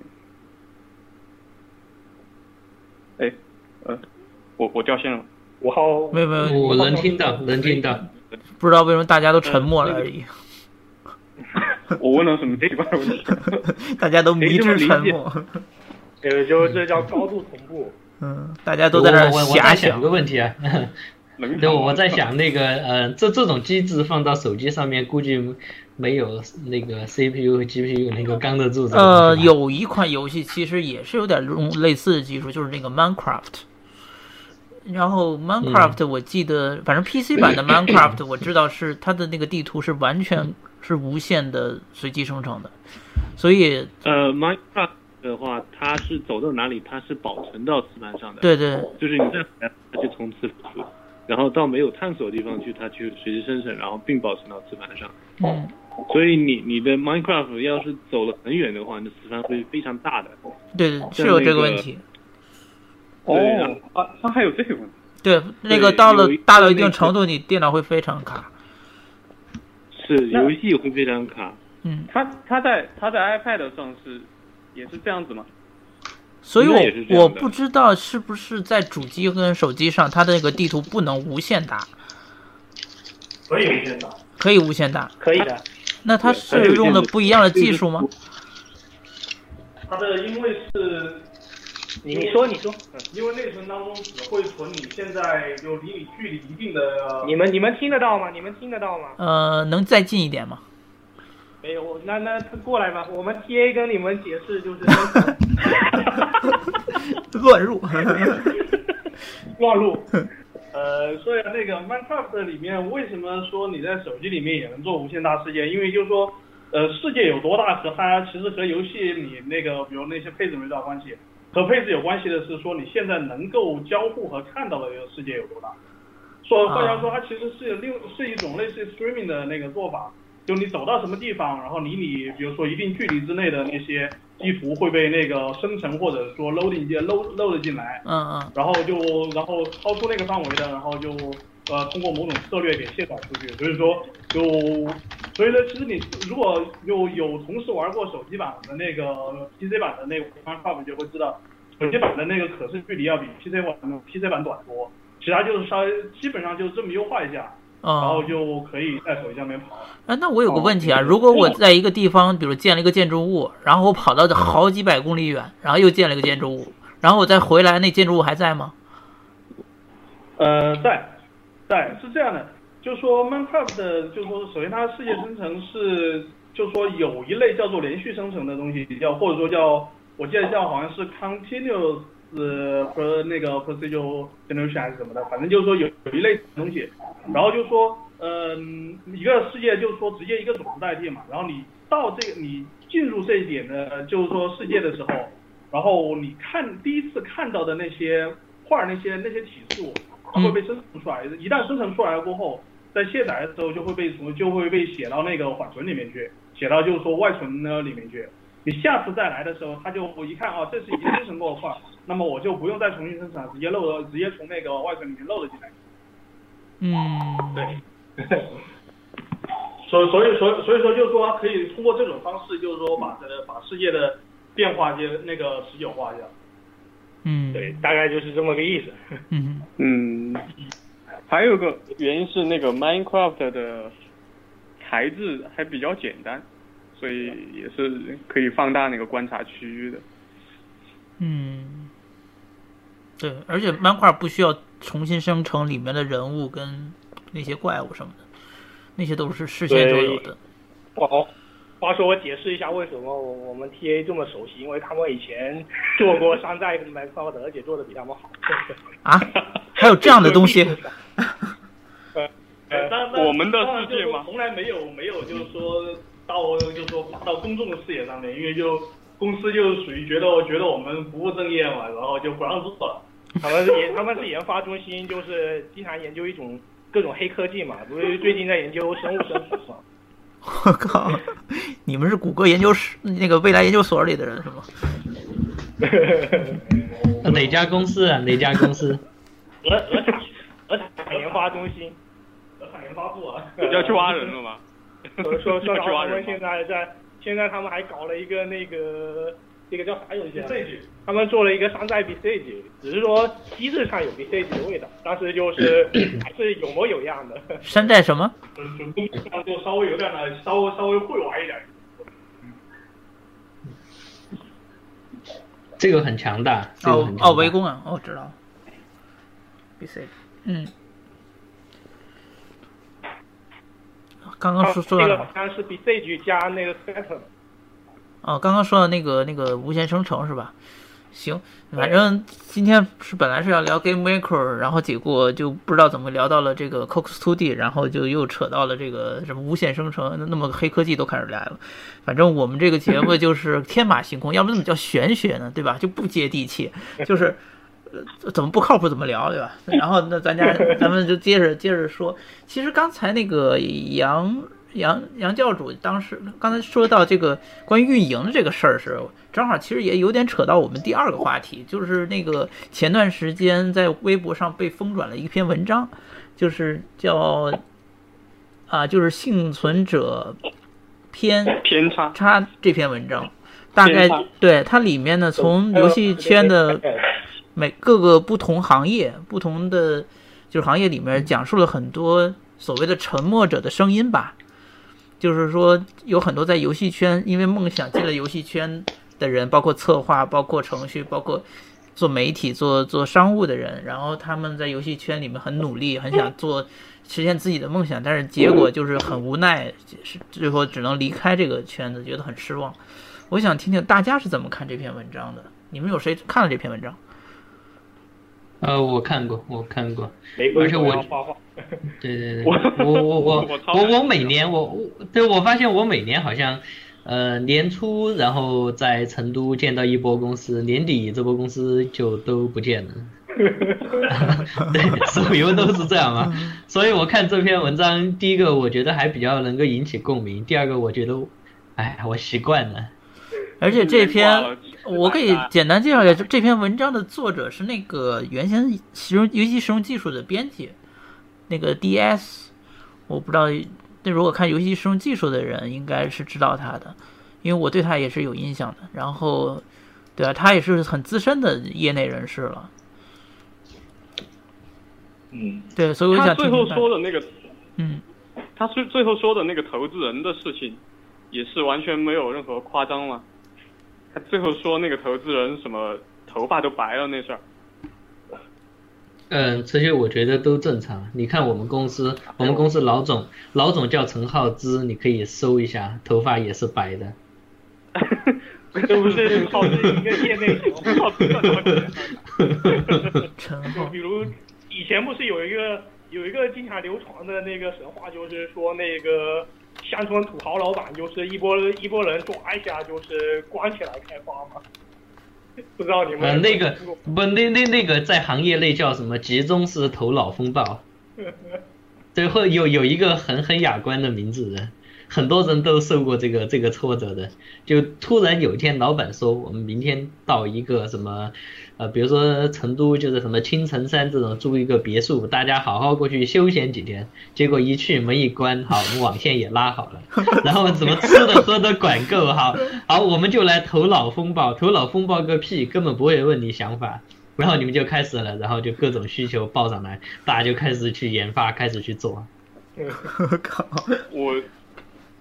我今天上午吧，还是昨天下午，还在和那个四囧说那个幸存者偏差这个事情。嗯，就是说，嗯，如果只是去看那些做的最好的那些人的话，基本上是死定了。就你的眼里要是只有他们的话，就你就很难去客观的估计自己是一个什么样的状况。嗯，对，其实这个我觉得是，就中国国内的这种业界，就是特别是我觉得游戏设计方面就。很容易陷入这种幸存者偏差的对设计和产品定位都非常的容易陷到这种状况里面去，非常容易。你呃，就就就就比如说我们刚才提到那个 Unity 的引擎是怎么做出来这个事情，就刚才杨教主提到说，他们其实本来是做游戏的，嗯，然后结果人家说你们游戏做的没有引擎好，对吧？那像这种路，你如你如果今天只是看着 Unity 引擎做的好，然后你就开始做引擎，那实际上你走跟你走的路跟跟人家是完全不同的。就别人那条路究竟是怎么走过来的，你没有办法知道。他背后付出了一些什么样的东西，然后他具备一些其实什么呃你根本没有办法知道的或者特别独特的条件，嗯你完全不知道这些事情，你去你只是去看他今天出来的这个产品，那有一个极端的例子，就比如说天天打飞机，你你你学 你学你学腾讯去做一个这样子的游戏，你觉得你能成功吗？腾讯能做这种游戏，是因为他手上有几亿的用户，它有一些条件是你完全不具备的，跟产品其实没有什么关系。啊，这就很典型的那种幸存者偏差现象。你今天再抄 COC，那 COC 当时的状况你是没有办法再复制的。它当时的状况是一二年，然后在那个 iOS 平台上面，所有的 SLG 就策略游戏全都没有战斗的过程，就那些策略游戏全部是打完了之后发一封信给你，告诉你你死了多少人，然后你抢了多少金子，没有任何战斗画面。然后 COC 做出来之后，那当然就会有一个非常明显的竞争优势，而且而且而且 Supercell 在做这个游戏的时候失败了两款游戏，再加上呃那个部落冲突这个其实是抄的那个 Backyard Monster，嗯。就没有几个人知道这些事情，他们其实也是抄的一个 Facebook 游戏，所以这这些事情大家都不知道，再加上 CEO 本身资历又深，然后制作人资历也深，这些条件加起来，你觉得你真的能够去成为第二个 Supercell 吗？这这很非常典型的幸存者偏差。对对对对对。嗯嗯、我还我还可以举一个就我们身边的一个例子，我我也经常和大家分享。呃，这个人，呃，他是之前做一个游戏叫《小小帝国》，啊，也在成都吧？对对对对对，嗯、老包我们俩，呃，我和老包关系挺好的，平常 我们俩他们最近那个游戏我还玩过，就最新的那个。对对对，对我呃，然后他有天给了我价格几十万的金币，然后有天被他们运营抓住了，然后在那个游戏内 发私信问我你你游戏币哪儿来的？谁呀？对对，嗯，他们当时做这个小小帝国，小小帝国后来被那个神州太岳收购了，大概十二亿人民币，就这一款游戏。直直直接收购掉的。然后呃，所有的媒体采访他们，他们怎么说的？他们说其实《小小帝国》我们只做了三件事情：第一个把游戏开发出来，第二个扔到 App Store 上面去，第三个等。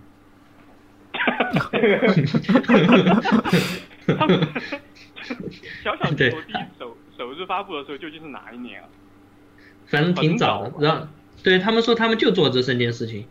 嗯，然后大家那个时候那个所有的大家都都都在都疯掉了嘛，然后就说一定要做一个，然后成都都有好几家当时仿小小帝国的，但是呃，在我们很熟了以后，然后 对，在在在我和他很熟很熟了以后，然后其实还呃，当时就发现其实不是这样的，就是嗯、呃，老包这个人当时是好像是中央美院还是哪儿的一个老师，嗯。呃，在在北京，他本来他是英国回来的，然后在那边当在北京当老师，然后实际上平时时时间很多嘛，然后就一个朋友就给他说，跟着我们俩做个游戏吧，好，然后他们就做了一个游戏，然后扔上去，当然。这个不是小小帝国，如果这个是小小帝国，我就不讲了，对吧？对，嗯 好，然后就扑街了嘛。然后他那个朋友是全职嘛，然后他还有工作嘛，然后然后好像做了有好几款游戏，然后一直到前面全部扑街，一直到小小帝国应该好像是第十三款游戏。哇，十三啊！对我自己去统计过，我我自己去统计过，就是成都成功的这种游戏团队，呃，我我全部统计过，我大概统计了有少说有几十家吧，对吧？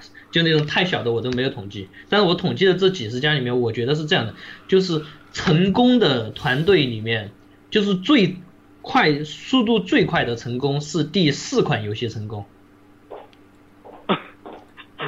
是就是也平均还是说不是不是平均，不是平均，是是最快的。就是如果你第四款我们可能嗯，你对，我们可能有不同的标准，可能有不同的标准。嗯，如果你觉得是什么自给自足，自己能养活自己哈，就算成功，那这个就不不算了，对吧？嗯我我说的是那种就是还能够上台面，然后嗯，在就是能够大家公认的这个团队还不错。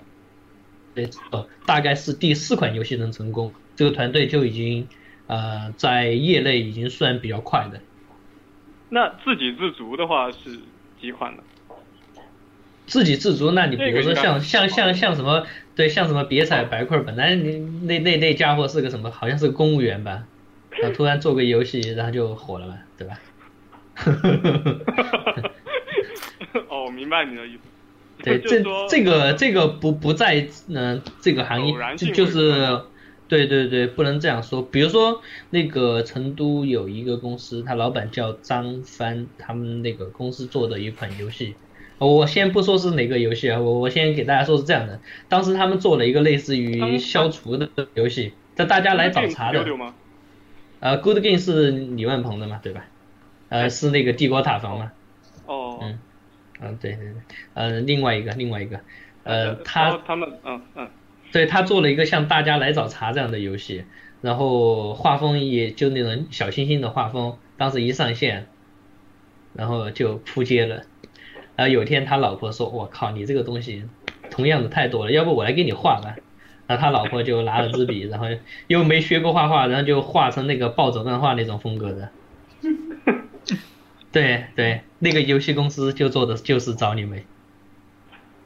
哦，我操，就就嗯所以结果就真的找你妹？对，就是找你妹这家公司吧。对对对，嗯找你妹就是这样来的。啊，对，嗯，就这种是偶然性的，这种不在我们说的这种东西，不在这个行列内嘛。对我们说的是，我们有一个团队，我们正儿八经的要做一款游戏，不是说我们先做个游戏去碰，碰到就碰到，碰不到不是买彩票。对对对，我们要舍身取义，我们就他妈要要要，嗯、就疯了是吧？我们就要做这款游戏。很现在有有不少那个呃独立游戏人也这样，包括那个呃那那那个，嗯嗯那那那那叫什么？嗯，拼命玩三郎对吧？他他们也对对，他们他们也是三郎，他们也是这样的。嗯，对，呃，就我就靠这，我未来就靠这个养家，我就把其他工作扔了，然后这样来做。第四款游戏成功，这是最快的，这这是我见过比较快的。嗯，对，所以大部分公司做不到第四款游戏，你要这样这样想，尤其是独立游戏，其实我觉得大家在抵御这个风险上面，在独立游戏这个圈子里面会更弱，呃，所以我又打回广告了，就为什么我我我一直在给亚文说，就咱们一定要建圈子嘛，对吧？嗯，嗯，那我要是成功了，就可以更新你这个列表。对对对对对对对对，有三个案例啊，你们可以挑战一下这个记 录。现在撞上吴浩，所以是听一下杨走我这条路又说的都是，咱刚才说的都是那个手游公司跟手游的一些案例。对对对对对，那个现在的那个情况是没有手游的那么那个竞争那么激烈的，所以可能会情况不一样。对对对，这也就是我现在也比较看好那个呃独立游戏这一块的原因嘛。就我个人来说，我也非常想想对呃独立游戏，包括做什么技术类的支持，这些都是可以的。所以如果你们是做独立游戏的，呃，反正我也在成都，我我平时我会出差到各个城市，欢迎大家反正随时踢馆，对吧？成都反正有机会触控是吧，对对对对对。啊，你现在和那个我现在就可以来找你。现在就敲你家门。嗯，好，那我们俩就下线了，对吧？我们俩我们俩下线了，出回回回头约吗？然后就从你那边听到我的声音。所以，所以我其实还那个幸幸对幸存者偏，呃，我我还想接着问一个问题，就是说，所以你看，像那个教主说有他见过最快的也是第四款游戏才成功，然后很多公司他可能做了十几款之后才可能有这么一款作品成功。那他，你可以把它理解成是一种偶然呢，还是说它是一个累积的过程呢？是说它这十几款游戏真的是每款游戏就是突发奇想，然后看你碰就跟彩票一样，突然就中了一个，还是说这十几款游戏它的确是在不断的摸索，然后他们找到了一种方式或者一种方法，是的确可以切合这个市场需求呢？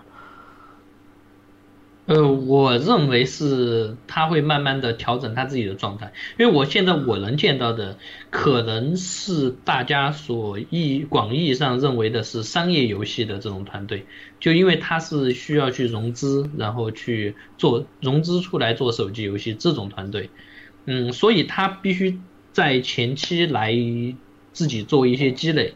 呃，我举个例子，就是手机游戏的死法里面最典型的团队死法有一个，就是第一款游戏自己做运营，这种我估计应该百分之九十九点九的死亡率。就自己做运营是指，就你游戏做完，嗯，如果是你不不代理是手机游戏，对对对，你应该是带你出去，尤其是第前两款或者前三款，你代理出去，你至少你要看人家是怎么做的，哪怕这个你代理商很挫，但是你要看人家是怎么做的。嗯我对我想我好想黑一下中手游啊，嗯，根本就什么都学不到。怎么说中手游？谁在中手游工作吗？没有，我们以前的产品是给他们代理的，哦，但是好吧可能当时做中手游，呃，你你让中手游代理其实不划算，你要让中手游收购才划算。啊，好吧好吧，我又扯内部了，我靠。对对，这个以以上跟以下所有嘉宾的观点都是他们的观点，跟我没有任何关系，免责声明。行，你们继续。你不要黑中手游吗？哎黑啊杨杨教我不黑了，我不黑了，我我我好像说的是那个移动端的商业游戏，如果说做出来然后不代理出去的话，就很容易挂，就第一款。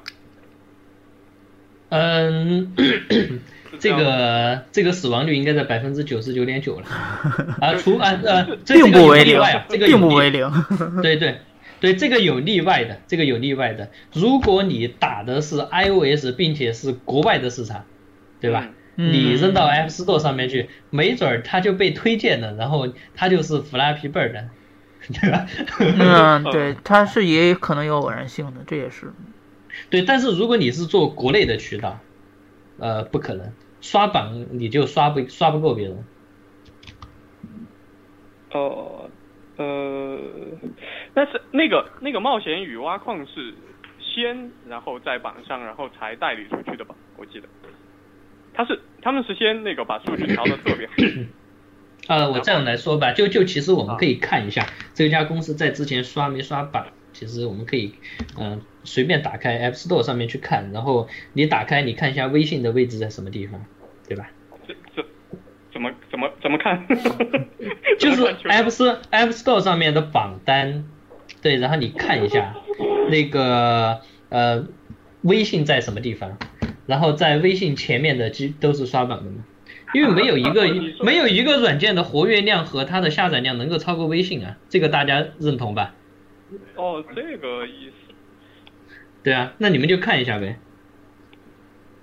嗯，要不谁截个图进来吧？那呃哦，这个情况是只针对国内的是吧？因为国内国内因为国外刷榜也也国内比较严重。死亡率这么，那，哎喂，哎，我能听到，能听到。哦，呃，那这样子说的话，嗯，就你杨教主刚才说到那个要第四款游戏，然后才是最快的，然后才可以做到一个比较好的一个状态。呃，这样子算的话，其实都很少有团队就说背后的支持力量能够给他四款游戏这样的突破空间吧，这个都已经很少了吧。就嗯，就做前前面一两个，大部分团队都是一个做不出来，可能就要挂了。对，然后嗯然后呃，这就扯另外一个问题嘛，就是呃，同样的一个连带性的问题，就是成都为什么成都的这种成功团队特别少？就是因为成都没有他他不产不产制作人，成都本地不产制作人，啊，所以制作人怎么产制作人？制作人是用钱堆出来的，手上一定要死掉无数款游戏，有可能对，有可能你你你你雇了一个制作人，这个制作人比如说从北上广回来的，然后是就比如说你们鹅厂的对吧？手上已经死了三个游戏了，然后你刚好就是第四个，你就接盘嘛，对吧？然后可能就成功就快一点。但是成对在成都这种地方，它本地起来的这种制作人就会很呃很很成问题这样。这个从尝试上来说，确实是需要错误从错误错误中去学习的，确实这样的。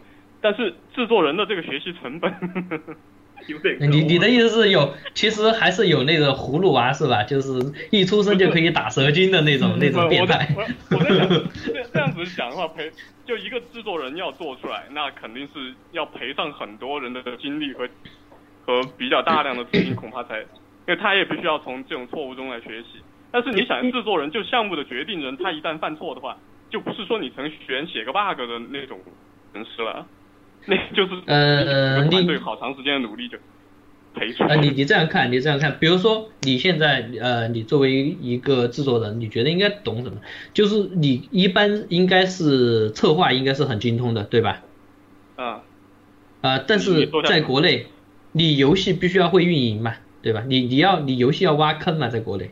俗称挖坑，嗯，对你一定要挖坑嘛，对，不然你的那个 UP 值和那个 DAU 怎么去提高？你要把坑挖的很好，这这这是国内游戏嘛？然后呃，现当然这一套现在欧美哦，对对，现在欧美也承认这一套了，就就中国现在对外有价值观输出了，这个我很欣慰。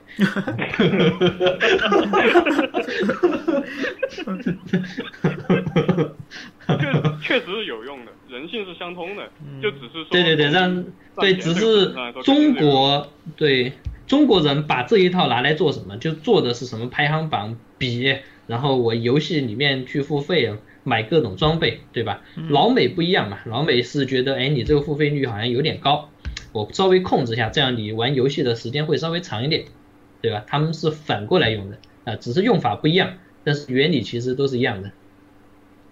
嗯。对，所以 听着好，所以对，所以这些东西之后你要还是要经过一些游戏去历练，然后这样你才能知道你的游戏里面怎么样去挖坑，然后挖挖了这些坑之后，你游戏的流水才更稳定。如果你游戏稳定之后，比如说你游戏投十块钱赚一块钱，你肯定就不再投了，这款游戏估计就挂掉了。如果你这款游戏你投了十块钱，赚了九块钱，你这个游戏你好好优化一下，来年就挣钱了。那比如说你这个游戏投十块钱进去，你呃推广，然后你赚十一块钱，这个时候你就会发现你的游戏投的越多，赚的越多，这个时候你就放心的去投你的市场，就这个道理很简单吧？嗯，确实是要有那种在线上的那种游戏，然后去经历那个调调整的过程，才能积累到这种经验，没有什么别的办法。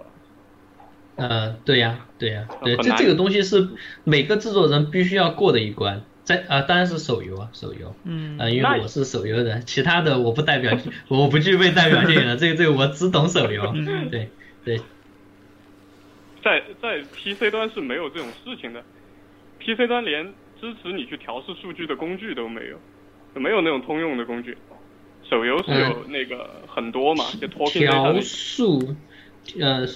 那个端游以前的数据调数据都是自己搭的，对，都是自己。因为对手游为什么会有这种东西？因为手游的开发时间很短嘛，大概你呃快的三个月，慢的半年，你必须要出产品，对吧？嗯嗯。一个一个端游我做两年，很正常吧？这是一个平均，对吧？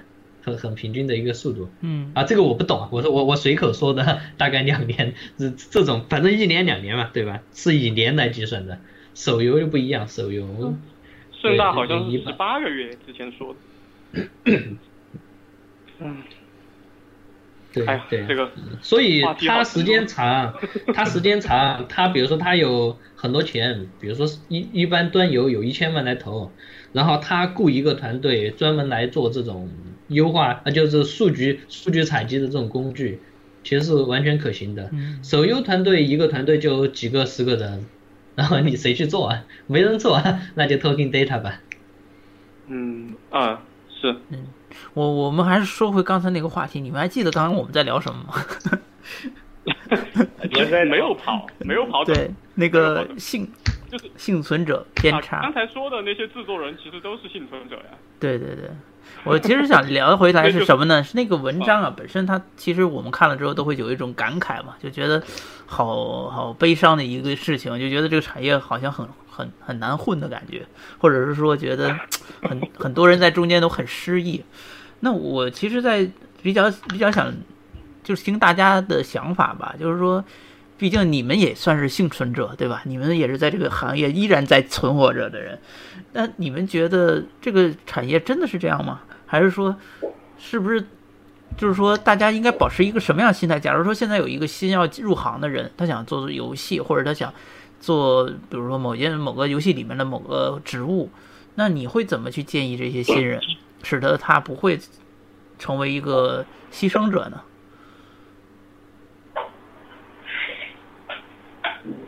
喂，囧囧呢？在呀。你说说说看呀，我想听你怎么。我我我是跳出圈子的人，就是你们叫我建议，就是怎么入圈。啊，你这样说，我也没办法讲话了。没有，大家都应该算是圈子里的，大家应该都算是嘛。我是圈子外的。没没没，我我是说，我们会觉得我们跳出了所谓的所谓的幸存者圈子。你们都死了是吗？还还没有幸存？没有，我们就不在这个圈子里面，我们属于那个叫什么呢？炮灰，属于走另一条路的炮灰。没有，你们可以聊聊到底大家怎么看这个问题。你哎，你不是野生吗？你怎么又变炮灰了？真是的。没没没有，我说我是野生炮灰啊。野生炮灰，你又造词了。雅雅文会担心这种，呃，像是这样子打打脸打的有点痛的文章多了，然后会对行业没有没有没有，我我我本身我 对这个文章没有任何意见，就是说我觉得如果它反映的是客观现实的话，我觉得这种文章挺好啊，我就是因为它它可以警醒很多人，但是它反映的这些问题本身，因为我不想说，OK，这文章说这个产业是这么个现实，那你就不做了吗？那你就不要进这个产业了吗？这这其实也是一个问题，嗯。那我那我说一下我的看法吧，因为我确实还挺关心这个问题的。嗯。这几天，嗯，那个文章发出来之后，我看微博上的转发已经超过两千了，没有？我当时看到是一千多。微博上，而且大家讨论也挺多的。啊，然后，嗯，我我自己认为的话，我非常的喜欢看到这种文章，因为。媒体的声音大部分都是在为胜利者，就是所谓幸存者，然后歌功颂德，对吧？嗯，确实会造成那种假象，就是这就互联网和游戏行业都是充斥着这种神话的感觉。就你觉得你你如果满眼看到的都是神话，你就会认为自己也会成为神话，有有这种现象，对吧？对，就感觉自己也可以变成他们，但实际上自己跟他们差距是很大的，很多人都没有这种意识。然后前几天也有看到那个有一个西安的团队，就是说呃那个老板然后自己把钱房子也砸进去了，然后就反正过得还挺惨的。虽然说很多朋友都说呃实际上就是个赌徒，然后不值得同情，但但是走过那条路的人，你多多少少心里会有一些感觉，就会觉得还挺惨的吧。如果说当时如果说他能够在媒体的信息里面得到那种对自己一个比较客观的评价。就说我的目标不是多少传奇，但是我想要做游戏，那我可能我的目标是排行榜上的第二百名，那至至少我可以把这件事情做下去，然后我可以把团队养活，我不用那么惨，然后我还有机会做得更好。如果说在媒体上能够多看到一些像这样子底呃平庸一点的，然后甚至是有一点底层的，就什么东西都被这样子呃暴露出来的话，我想对很多人可以有一个更好的一个参考价值，而不是。全部看到一些太过厉害的东西，就完全超过自己能力的东西。然后呃，我要说我个人的感受，那个那个 Moy，Moy 就是在群里一个做音效的朋友吧，嗯，就他也在帮我做音效。然后他在微博上转了这条，然后他说的话是，呃，是前前面有一条说是所有的成功者下面，然后都垒着尸骨，然后才把他们给垒上来的。啊，然后就也是觉得比较沉重嘛，这个。好惨烈。然后莫伊在后面说，对，就很惨烈。然后莫伊在后面说，如果说成功就是要这种尸骨来垒的话，那也把我的尸体算一份进去，就就算失败，我还是要去做这件事情。我认为有这种觉悟的话，呃，即便是不管别人外面怎么吹那些幸存者，然后你什么都看不到，我我觉得还是可以去做的，就也不用也不用就觉得看到这种文章就呃看觉得觉得很冷或者什么，就不要不要被他浇熄你的热情吧，要客观的看待，但是保持自己的热情。对，我觉得这个可能对刚入行的人影响比较大吧，因为他们会就说会觉得，哎，我怎么搞就成了，对吧？如果你失败过几次的人，你还会就是就是说受到这种幸存者偏见的影响。嗯。呃，什么什么？囧后面那句话我没听到。我说，如果你是就是一个失败过几次的。就是说，人或者团队，你还会受到这样的，就是说，还会受到那种幸存者的影响吗？还抱着那种就是不不不切实际的这种想法吗？这个每个人不一样，每个人不一样。我我是没有，反正 我现在就逢人都说我是个底层开发者嘛。呃，也其实也确实是这样子的，就算。我的个人能力可能稍微稍微稍微那么突出一点点，可是我毕竟还是只是一个人。从市场竞争的那个角度去看我的产品的话，我我我认为我仍然是处于底层的，就是因为我已经把自己定位到一个比较低的地方了，我已经不再会去，呃，是呃那个，就比如说我不是像，呃像杨教主他们这种，可能以前就积累了很多年的那种开发经验。然后或者像四囧这种，你在腾讯可以认识非常多很厉害的人，然后你们可以做很厉害的一些事情，对吧？就相比于我来说会厉害一些的事情，但是我自己的力量是真的是做不到的。所以，我像嗯，我看这种文章有感触，就是因为我不停的在媒体上去找那种呃没有那么厉害的东西，因为我觉得我没有那么厉害。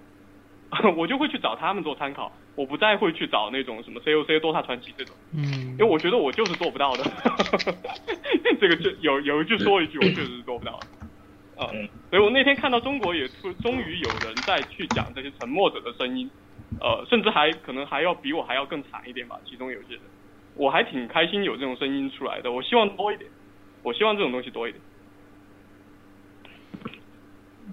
你觉得这篇文章有没有真实反映出，就是说国内的一个现状的一个侧面呢？呃，有的，有的。我我见过，我我我我也来说一个我看到的比较惨的一个例子吧。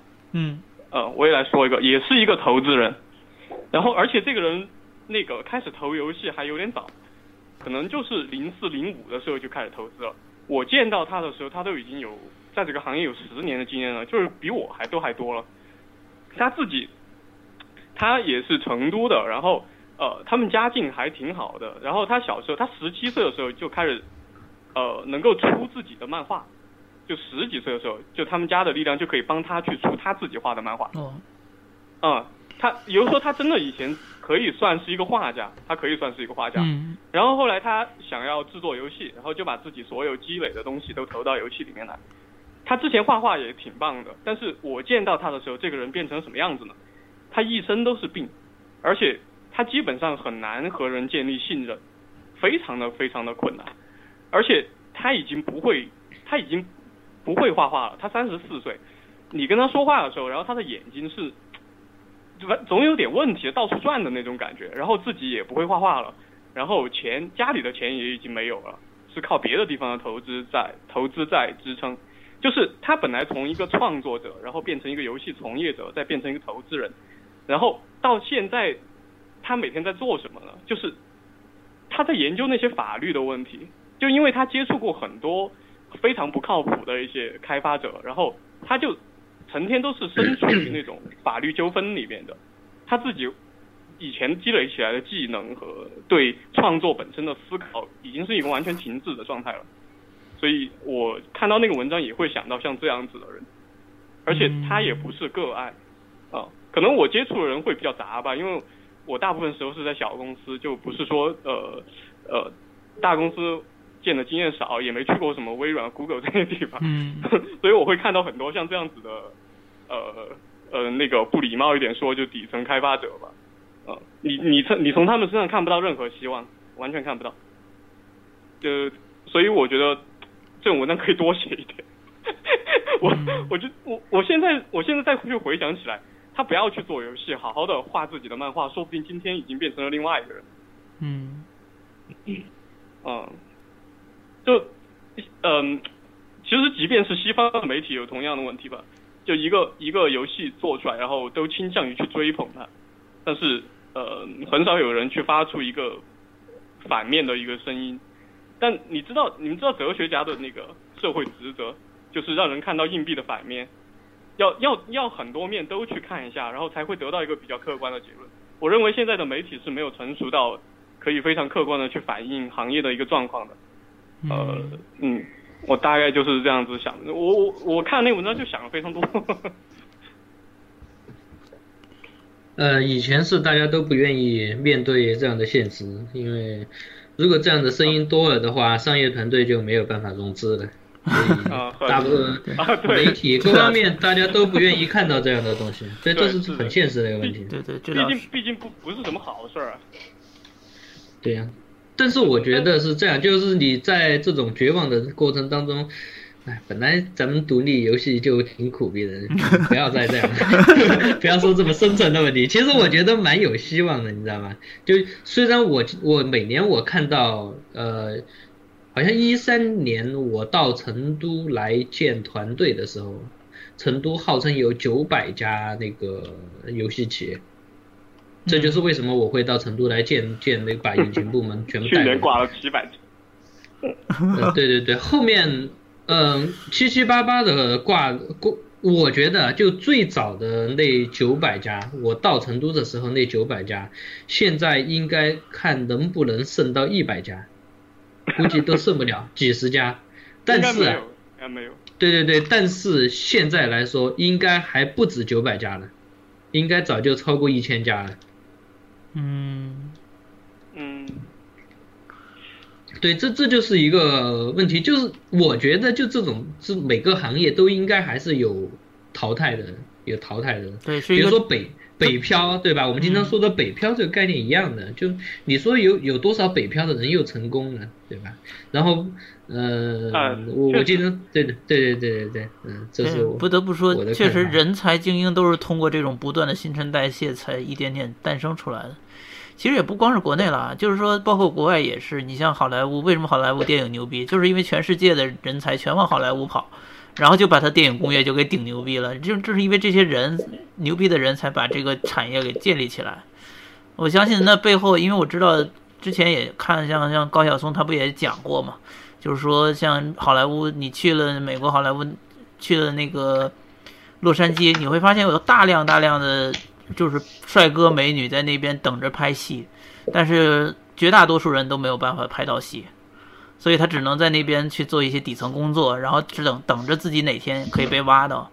他也是这样的一个行业，对，这些都是为了梦想。对，嗯，对，我觉得行业就是这个样子的吧，就是说你不管说是好莱坞还是硅谷，还是说日本的那个动画业，就是说，这就是说。有能力的人走在前面，没能力的就当在下面当尸骨，就是这，我觉得是一个比较正常的一个现象。嗯，确实是没有办法避免的，对，就是不可能避免。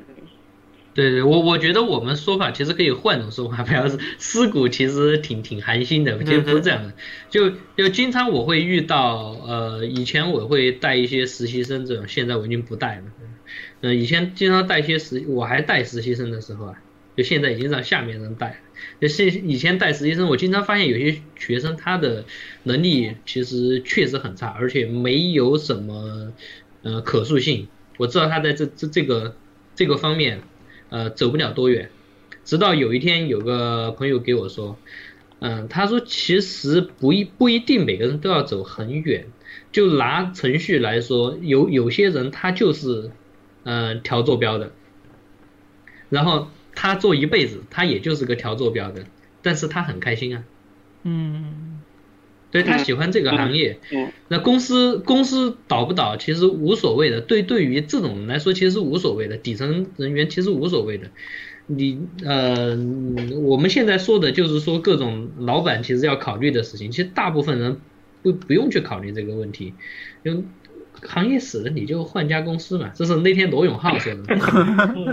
呃，确实，他罗永浩手下的技术人员给他说，罗永浩问他这个东西，呃，这个辛苦你了，然后他手下人给他说，嗯，他我们没什么，我们大不了就换家公司继续干，你怎么办？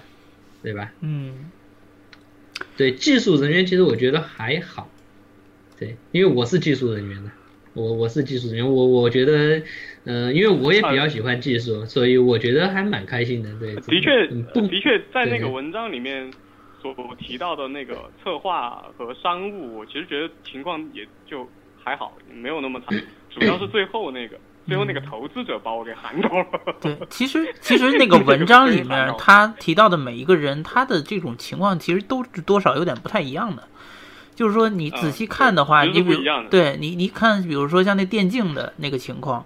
和和那个再往后的呃，比如说策划的那个情况，他们两个人的情况就是完全是不一样的，就是说圈子里面发生了不一样的事，这很难把它归成一类。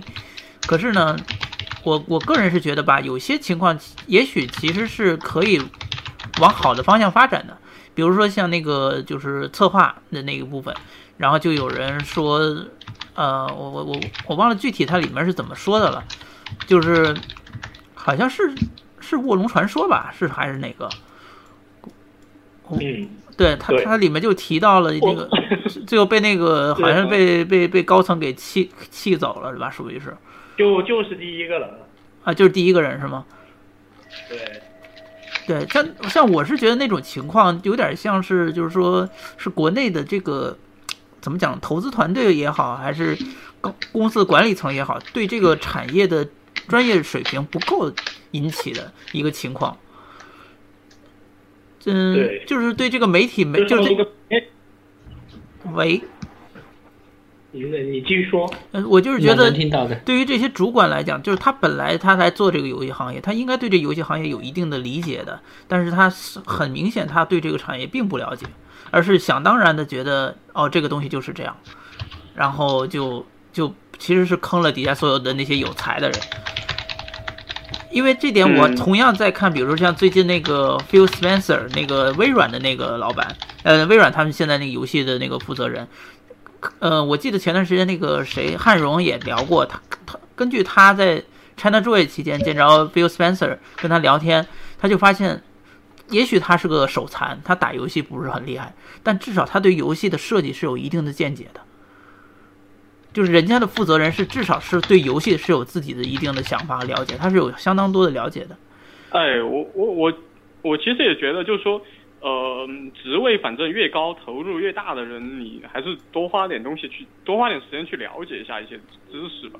就不要光是只是把钱砸进去，然后就觉得他肯定可以给你赚回来。真这个行业真的不是这样子的。对，就就前几个条，我是感觉就好像是。很多的公司高层管理者或者投资人，他在他是对这个行业完全不了解的情况下，在在运作，使得有些人就被被坑了。我觉得这种情况是非常非常，嗯，怎么讲就很常见，很常见。对，而且我觉得这个东西是很容易被改变的。嗯，但又似乎好像也没有什么很好的方法改变。我，哎，这个我其实就是我刚才说的那个问题。因为媒体都在说好听的东西，你你想投资很多投资者，就是对于这种东西的看法，不会说就比不会说一定就比呃普通呃就是像比如说程序员或者玩家都不一定比他们清醒多少，他说不定还更容易信这种东西，因为感觉有利益在面前。嗯，呃，整个行业感觉一片繁华，那我投进去肯定换回来的也是繁华。很容易造成造成这种感觉的，所以我我觉得越是在上面的人，还要越是小心啊。嗯，对。反观今最近这几年，我觉得海外这方面好像做的是越来越好。就是说，你可以明显感觉海外这些大公司，包括大家一直在喷的 E A，其实很多他们公司上层 还是懂游戏的，就是他们并不是完全不懂游戏在那个在运作。我我不是说反对商业，就是传统的金融人士或者是商其他商业精英来来控制游戏公司。我不是说反对这个，因为的确事实证明有很多，呃，在不不是不是从游游戏公司出身的，他们是从其他领域出身的，他们能够很好经营，就是说游戏公司。像比如说那个 Activision Blizzard 的那个老板，这国外经常黑他嘛。然后但是但是不得不说，他的确很会整理资源，也很会挖掘人才。然后虽然《使命召唤》一年一度被大家喷得很惨，可是人家确实赚钱，也照样很多玩家喜欢这游戏，对吧？嗯，哎呃，杨教主炸了吗？哎，呃，我我我插一句吧，我嗯插一句吧，嗯。我我我时间差不多已经超了一个小时了，我我必须要下了。好对对对，嗯，那个嗯，好，嗯，我我我就再安利两个东西。行，呃，第一个是，教主我抓紧时间安利两个。第一，对，第一个是那个，反正呃，游戏独立游戏，呃，可以随时在那个，呃，我们那个小圈子里面讨论吧，包括社区，就我们泰人网的那个独立游戏的社区，对吧？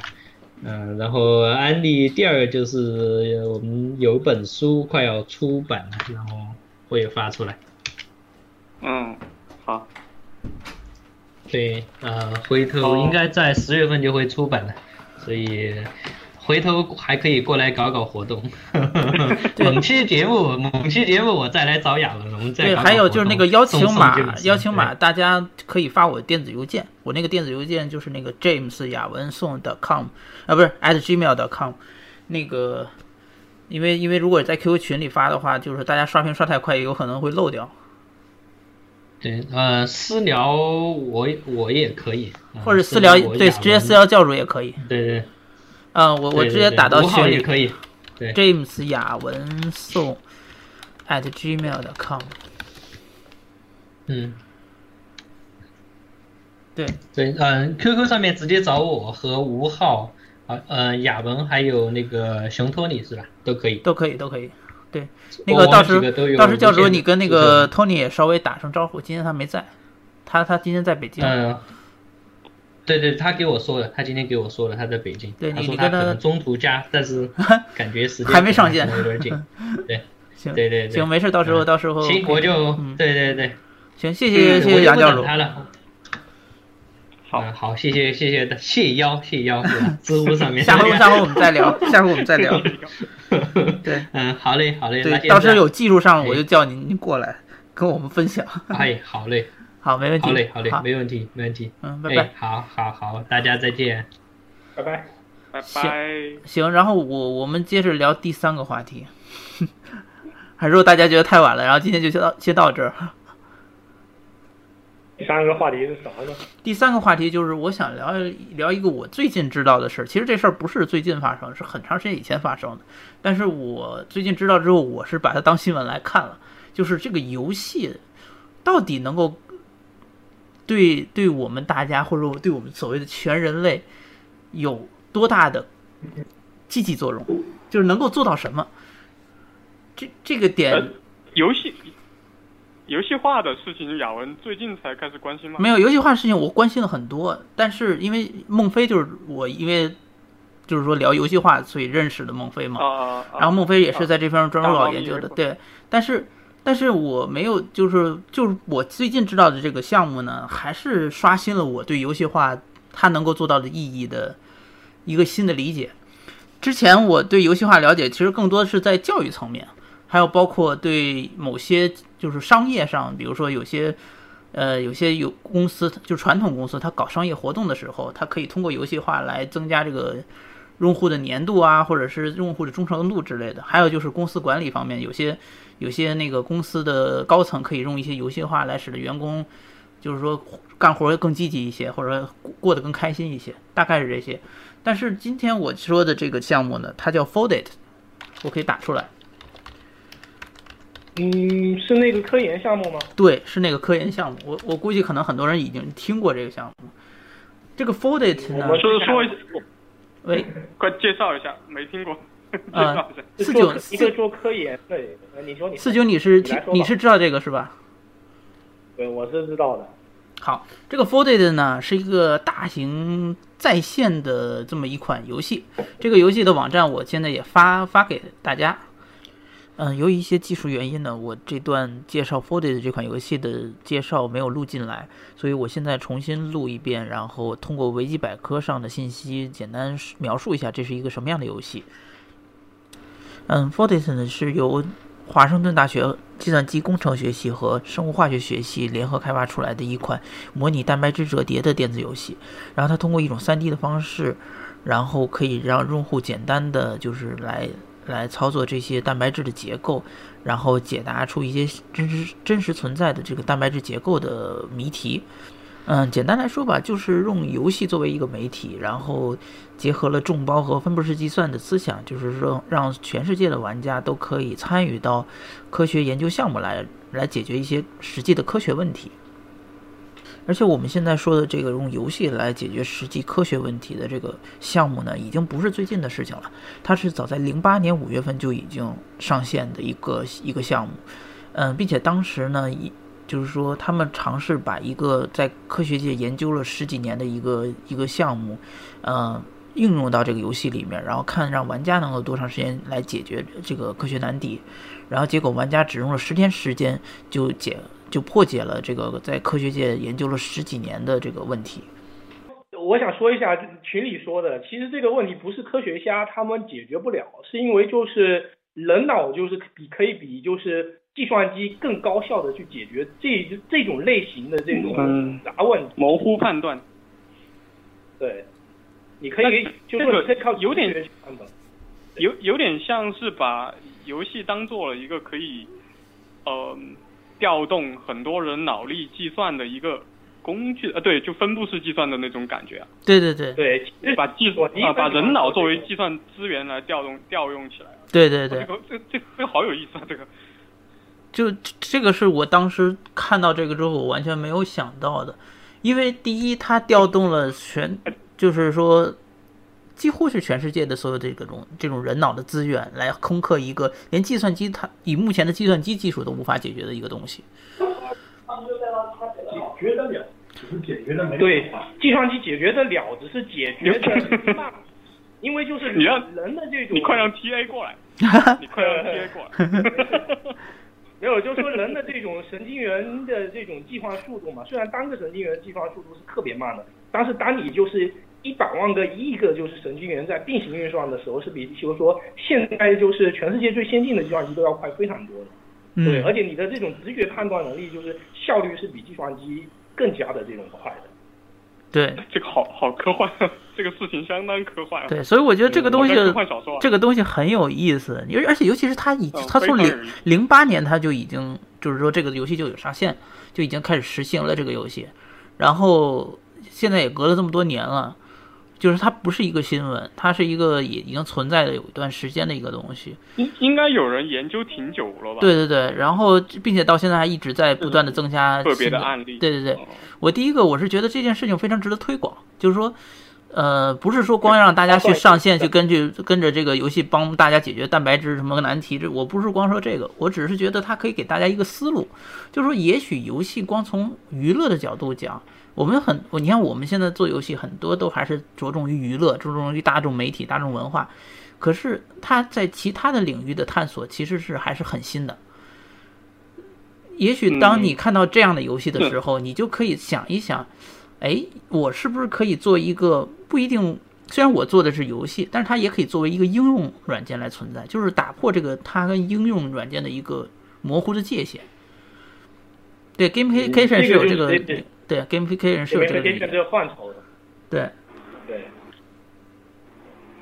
其实本来今天我是想让那个大猫上来跟大家一起聊的，但今天大猫正好有事儿，所以所以就说没事儿，我们可以下周或再找时间，因为他最近也是在写一本关于 gamification 的书，然后还没有写完，很快就写完，然后他也打算出版。他他有提到这个案例吗？当时他应该也有会。呃，我我我自这个 f o r d a y 的，他好像没有跟我，反正没有跟我聊到这个案例，他可能能有在其他地方聊到过，因为的确关于 gamification 的案例也是越来越多了。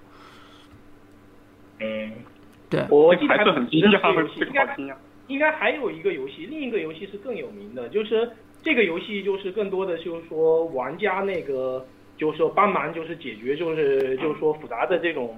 就是算法问题，就更高效的就是解决这个就是说算法问题。然后还有一个是一个 Open Science 的一个项目，就是在那个项目里面，就玩家是直接参与到就是那个研究论文的一个写作里。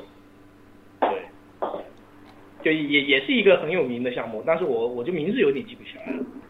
那到时候我可以搜一搜。嗯，对，从这种角度讲，我其实我是觉得，嗯。游戏这个这种新形态吧，或者是这种一种新的媒体，它真的是通过技术把很多东西，就是改变了我们很多，嗯，怎么讲呢？就是传统上的这种协作方式，它改变了。嗯，就是说它可以实现的东西，可能比我们现在目前已经实现的这些，就只是大家一起玩游戏，或者大家一起电子竞技，或者说，呃，传播某种。文化或者广告，或者拿它氪金赚钱，可能比这些东西远远远多得多。就是它可以实现比这些东西更有价值的东西。只是刚才提到的一个事情，屌炸天了！待会儿跟你说，太厉害。继续。对，我只是希望想说提到这个东西呢，来给大家一个思路，因为这个东西的确是让我就 blow my mind，就是我我没有想过，然后我发现哇，好厉害，竟然有人就不但。想到了这一点，而且还实践了，是一帮科学家，他真的去实践这一点。我下巴都掉了，刚刚捡起来。行，你捡起来，你可以说一说。真的不夸张，不夸张。你可以说一说。我也很关心这个事情。没有，我就真的觉得特别惊讶，就已经都到这一步了。我我游戏化那个事情，我以为走的最远的只是那个什么，就是那个 of Play 的那个作者，九九，哎，你在吗？嗯，就是就是那个 of Play 的那个书的作者，嗯，那个作者在，那个作者零七年吧，在纽约开了一所学校，然后已经在用游戏的方式去教育学生了，已经过了八年了这个事情，就已经带了八届学生出来了。哦，哦我本来以为那个已经是在实践方面走的最远的一个，没想到还有这种事情啊，啊，真确实是很惊艳。啊，这里我这里我说我说一下一个概念啊，是那个 The Art of Game Design 的作者，他在就是那个这本书的第三章，就是关于如何定义游戏里面，他提了一个观点，就是最后是一个结论。嗯。这个结论是他总结了游戏跟工作的这种差别。嗯嗯。就说说游戏的本质是一个问题解决，然后就工作跟游戏有什么差别呢？他们唯一的差别是是不是主动参与。对，什么？然后还有一个是那个是不是是不是主动参与？游戏是一种主动参与的问题解决过程。嗯，对，是不是主动参与是是他跟就是说工作的这种差别。对，然后还有一个比较有名的一个观点，那个美国的未来学家叫那个雷库兹威尔，他是就是 Google 的那个就是说技术总监嘛。嗯，然后。这个未来学家他在那个一本叫《基点临近》的这本书里面提了一个对未来的一个预测，他的预测是到二零三零年以后，就是游戏跟工作将会变得没有差别。对，嗯，就是说我提一下，二零三零年，嗯，我还能活到那一年，很好。他有他有严格的那个推理吗？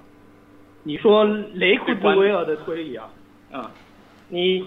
你你不看经典临近的话，你可以看一下，去看一下他的 TED，就是说哦，他有一个著作的是吧？对，他有一个比较，就是说他是就说那个，就是说本身是一个未来学家，专门就是预测就是科技这种发展趋势嘛。然后他就提了一个观点，叫那个基点临近，就是主要是说那个，就是说我们嗯人类的这种，就是说我文明科技的这种发展是呈那个指数型的增长。然后他做了一个统计，是从那个从就是嗯人类还是猿猴时代开始记录，就是人类每次就是那种科技变化的这种频率，是随着就是越靠近近代，我们就是那个科技变化的这种频率就越来越高。然后一到了近代以后，就是说科技就是说进化的这种速度就成一个那个指数级的增长。然后他就提出了一个就是说按这种这种增增长趋势提了一种预测，这个预测是就是说。到某一个时间点，叫做技术基点，这个基点过了以后，就是说我们人类的这种未来就会变得就是没有办法预测，就几项就是那个二十一世纪最新的科技会导致，就是说那个呃导致这种呃这个状况的出现，他们分别是就是说几项就是我们这个年代非常重要的一种技术，比如那个人工智能超就是强人工智能的那种研究，还有就是纳米科技以及就是那个基因工程。对，嗯，我我就随便提一个东西，然后我看到群里有人慌了，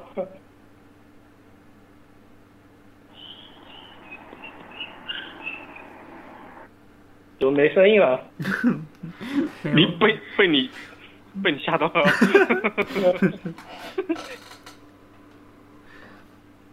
走的这么远啊都。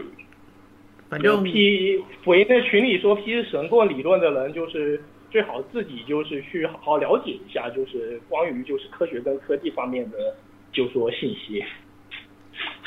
工工资，批 神棍的都是工资，透镜的书。嗯，对，你们你们继续。雅文是从什么地方了解？就是呃，我是从我是从 YouTube 上 YouTube 上无意中看到了一个相关的视频，就是其实也不是在聊这个的，是在聊别的的视频。有人聊到这个，我当时看了以后就说：“哦，这是个什么东西？我我没有听说过。”然后我去看了一下，我去搜了一下。当时他们是怎么想到去制作一个让大家参与的游戏来解决这个计算问题呢？嗯。当时吧，他们是因为我不太了解这背后的科学原理了，就是说关于这个蛋白质折叠这个概念，我也是因为有有趣，啊对我因为调因为我去 research 这件事情，我才知道这个这个项目的，我才知道什么叫蛋白质折叠，我完全之前我完全不知道的。那后来当然他他们主要为什么大家会在谈论这件事儿呢？是因为呃他们一开始就是有一个结果，就是发现。我竟然就是科学界花了很多年，十三年还是多少年研究的一个一个项目，然后就是竟然这个游戏发布十三周就还是多少周，就就已经被玩家给破解了，就被玩家给攻克了。就他他们就发现哇，这个东西实在是太太强大了。然后我我我我好很关心他们怎么想到这个方法的，就是让玩家去做这样子。具体他怎么去想的，这我也不是很清楚。嗯。啊，因为这这本身是一个解谜，就是说计算问题嘛。那 D D N A 折叠嘛，你愿都是那个越对对，我对我突然想起来，他确实是在这个就把它做成这个游戏之前，他们是有一个非常高科技的这个就模拟 D N A 的这么一个模技术模型，就他们本身是有这个技术的，所以对他们来说实现这个并不难。但但哦，但我觉得很难想到就去。做一个开放性的游戏，这个这个算是跨界合作的典范吗？怎么会去想到用游戏的方法解决呢？这个可能其中某一个科研人员刚好平时玩游戏，嗯，关心游戏化，真的真的有可能可能真的有有一些科研人员他是在关注那些游戏吧，但是具体资料我就不太清楚，只能是我在这说也是瞎想了，瞎猜了，对，是是。对，但是但是事实上就是很多年前就已经国外开始有有，不管是科学家还是玩家都在都在做这样的事情。我觉得这个事情非常有意思，也是非常有价值，可以给大家一个思路吧。如果大家觉得也挺有意思，可以再去多 research 一下，多看看。然后以后也许你有一天你们其中某个人就可以想到某个科研项目也可以用这种方法来解决，然后结果就。实现了很不可思议的事情，那我就不知道了。嗯，对，反正我们这也是玄学嘛，对吧？玄学那这个很符合玄学。嗯，行，那大概我想聊的就这些了。你们看还有没有什么样其他的问题？我，囧囧，你的你的那个你自己的那个游戏的体验现在定了吗？好关心。有些还还在处理吧，我我就是说，哦，可能你们不知道情况嘛，就是说，我我是最近就是那个做 demo，然后我把那 demo 给就是不是做 demo 做原型，然后我把那原型给停了，就是说因为就是原型制作过程中碰到了一些就是问题，就是跟我们之前预期的就是说体验有一点脱节，所以我就把原型给提了给停了，就重新去整理就是那个就是关于我们期望的这种就是说体验的这个问题，对，就大概是这样一个状况。我就我就特别关心你和那个张社，就 Bug Maker，好像不在吧？呃，在吗？不在吧？嗯，我很关心你们的那那个设计过程，因为因为在国内工作的话，我我见识的有厉害的人有点少，然后就我就很少见到会去参考各种理论，然后去进行自己的设计，就是去用一种相对来说逻辑很严谨的方式，然后去进行设计的这样子的过程。呃，我在国内很少见到这种过程，所以我特别关心你们的那个设计过程，我就很想参考，知道吗？对，我我觉得还有一点是因为国内的就是工作环境本身没有就是这种试错的这种机会。啊，有有这个大有大环境，反正就是那样子嘛，所以遇到这种算是呃怎么说呢，同门 就就特别想知道大家的招式都是怎么样的。对啊，我 那个四囧现在说这个问题，我觉得很我也很感兴趣，就是说，嗯，对于国外的公司我知道，就就就之前我也是看过一些文章吧，然后就像国外有一些，尤其是创意公司，他们非常在意的就是说怎么让。就是说，所有的设计者尽可能减少他们对犯错的恐惧感，或者说对犯错的这种压力，就是不怕犯错，而且放可以敞开的去做这些事情。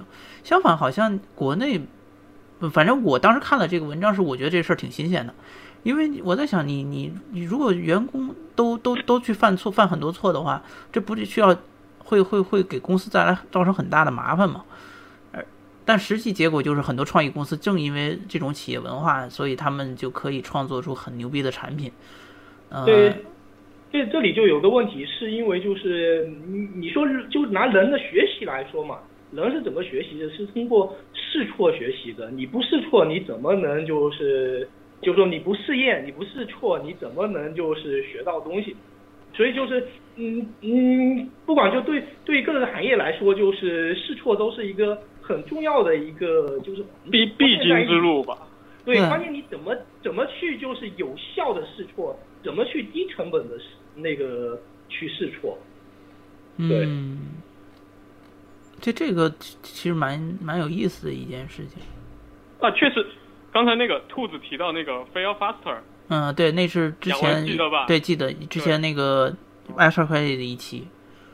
对对，他还专门说那个问题。对，从游戏的角度。嗯，应该去拥抱错误的，但对，所以你不应该不应该就是说惧怕这种错误，或者就是你不应该就是嗯心里没有底的，就是就执着于一个一个错误的这种而且我觉得有一种心态非常可怕，就是说如果你在一开始就希望说我今天做一款游戏，这游戏就必须要成功，如果不成功就是 就就 就死定了。那如果这这种心态其实反而做不好，因为你会发现。呃，就你会被那些所谓的成功案例给绑手绑脚了。你觉得，哎，对，标准就在这里。然后就你如果不做成这样子，你就没办法成，因为都成功必须得被验证过的成功，你才知道嘛。那被验证过的其实都是人家市场上已经做到的。那对于游戏来讲，游戏要需要有新鲜感，游戏需要有这种创意，需要有没有人做过的东西，这元素在里面。你全都做别人做过，你反而最后结果就是失败。啊，从博弈论的角度上来说的话，其实风险还增大了。对啊，去做人家验证过的事情，实际上风险是变大了的。对对，所以所以，我发现国内其实也有，我相信也有不少团队肯定也有这样的心态在做游戏，就不是他们不想做有创意游戏，而是他们太怕失败了，使得他们自己逼自己必须得做没有创意的东西。啊，还有一个还有一个原因是，我觉得很多人都看不起小。小成功，就是要做就要做最好的那个那种感觉，眼高手低嘛。对他，他不愿意说我这个，我今我第一个游戏只只去赚二十万三十万，我第一个游戏就必须要月流水千万，这个到底有多大可能性呢？呃，你那个，当然我觉得四九和那个你们稍微先聊一下，我离开一分钟马上回来。嗯，你们继续聊，你们。当然我，啊，行行。我我我觉得另外一点，觉得还是就是缺乏就是有效的就是说方法论指导嘛。也就是说，我们不说我们就是游戏行业嘛，你在软件软件行业有软件工程，建筑行业、电影行业，他们都有就是一种各种有效的方法去就是就是说保证就是你这种工程问题的这种成功嘛。嗯，保证是可控的。对，对。现在，哎，我我以前还在群里说这个问题，就是，呃，刚才囧提到说要有这种理论依据，要有方法论，对吧？嗯。现在我们的在招策划的时候，大部分，可能绝大部分吧，绝大部分游戏公司在在招策划的时候，就是那个他所提出来的那个要求都还没有办法做到，就比较专业的。刚刚离开一下，嗯，回来了。嗯。嗯，嗯，然后你你你看程序员或者说美术，你基本上会有一个呃门槛，就有一个标准的知识门槛在那边。你你程序员必须要会写代码，然后数据结构得会一些，然后很多还会要求你会什么怎么样怎么样的引擎，对吧？但是策划的那个标准是非常参差不齐的，大家要求都都不一样。但实际上策划。那个四九，你这些年读了很多东西，不是，你一直以来读了很多东西，你应该知道其实是有方法论的，只是说没有程序，就是大家知道，就程序的那些方法论大家都知道，那必备的东西都知道，可是策划那些必备的东西实际上是很多人都不知道的，所以就非常就变得非常的乱，大家在设计游戏的时候就没有方法论，然后也而且你跟很多人去聊这个问题，还觉得你是就是在。扯玄学，太绝了！点题了，点题了。谢谢啊，谢谢。但我我我很同意四勇说的，就是呃，虽然说现在的那个玄学 还有点浮在天上，就是说你再说两遍，我们就可以结束了。不能形成一个公共的大家都认可的一套东西，但是说不不能说因为这样，然后就。不管他们，然后不去找，我觉得这个也不对。还这种东西迟早还是会发展成一些呃相对来说通用一点的方法和理论的，肯定会发展成那个样子。嗯，而且找到这种研究的话，也比你自己在那儿呃拍着脑袋想，可能在逻辑上面应该会好很多吧。当当然，这这里就是有很多个那个很多个状况的原因嘛，就说因为你实际所处的这种问题环境，可能需要你。使用某些理论，或者就使用某些解决问题的这种方法，就说，那我不知道你们在知乎有没有看到一篇，就是是好像是对比就中国外跟国内游戏设计这种差别。看过看过。对，就是说，嗯，那篇文章里面他说最大的一种差异就是，国外的这种 game designer 他们是为就是体验来设计游戏的，这其实也是游戏设计的这种本质，而就是国内的话就是那就各种各样了。对，而且，你，而且你，因为因为我还我我还算是有一点了解国内的那个商业游戏的环境，嗯，而且我自己也去体验过，就是大家可能根本玩不进去的那个游戏，我是忍着那种很反胃的，确实会反胃那种感。我我其实想说的是，那国外的那套很多人的那套理论，就包括那个棱镜之书，就是呃，A Book of Lens。嗯，就他说他里面提到的说游戏是创造体验，然后说呃设计师最重要的技能是倾听，这些其实是适用于国内的这些商业项目的。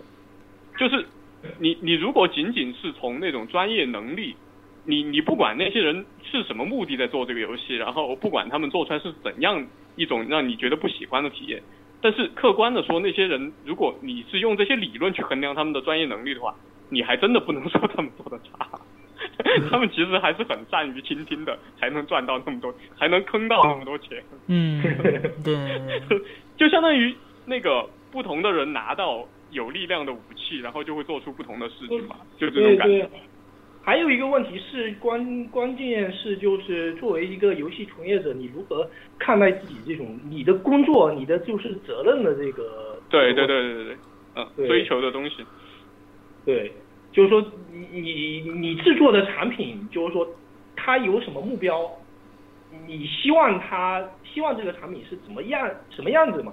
就是我们国内的游戏可能就说，按按照那篇文章，或者就说按照我个人的理解，就是说我们制作的就是更像一个就是纯商品或者一个互联网产品之类的，对，而并不像就是你制作的是一个，嗯，虽然就是说也有，就是说嗯，不管是电影还是怎么样嘛，它本身就是有就是商品，又具有娱乐属性，但是它可能还具有其他的，比如就是说它是一个就是包含人文元素的这种一些作品，这样的一些更多的这种信息。这里就看就开发者如何去就是说去看待就是自己制作的这个东西。嗯，你们继续。这样，那个今天我我时间也差不多了，我就先录到这儿。然后接下来呢，我想试一下把那个就是模式换成那个麦序模式，然后看看能不能让那个就是说在线其他人能够也能够上线来说，然后试下这个功能，好吧？然后大家还可以继续随便聊。然后我先录音，因为录太长的话，我怕那个荔枝 FM 他们那边也发不了，呵呵所所以就行，我就先录到这儿，今天就到这儿，然后以后还是每周五，我们都还继续聊，好吧？嗯，那行，那好，大家拜拜。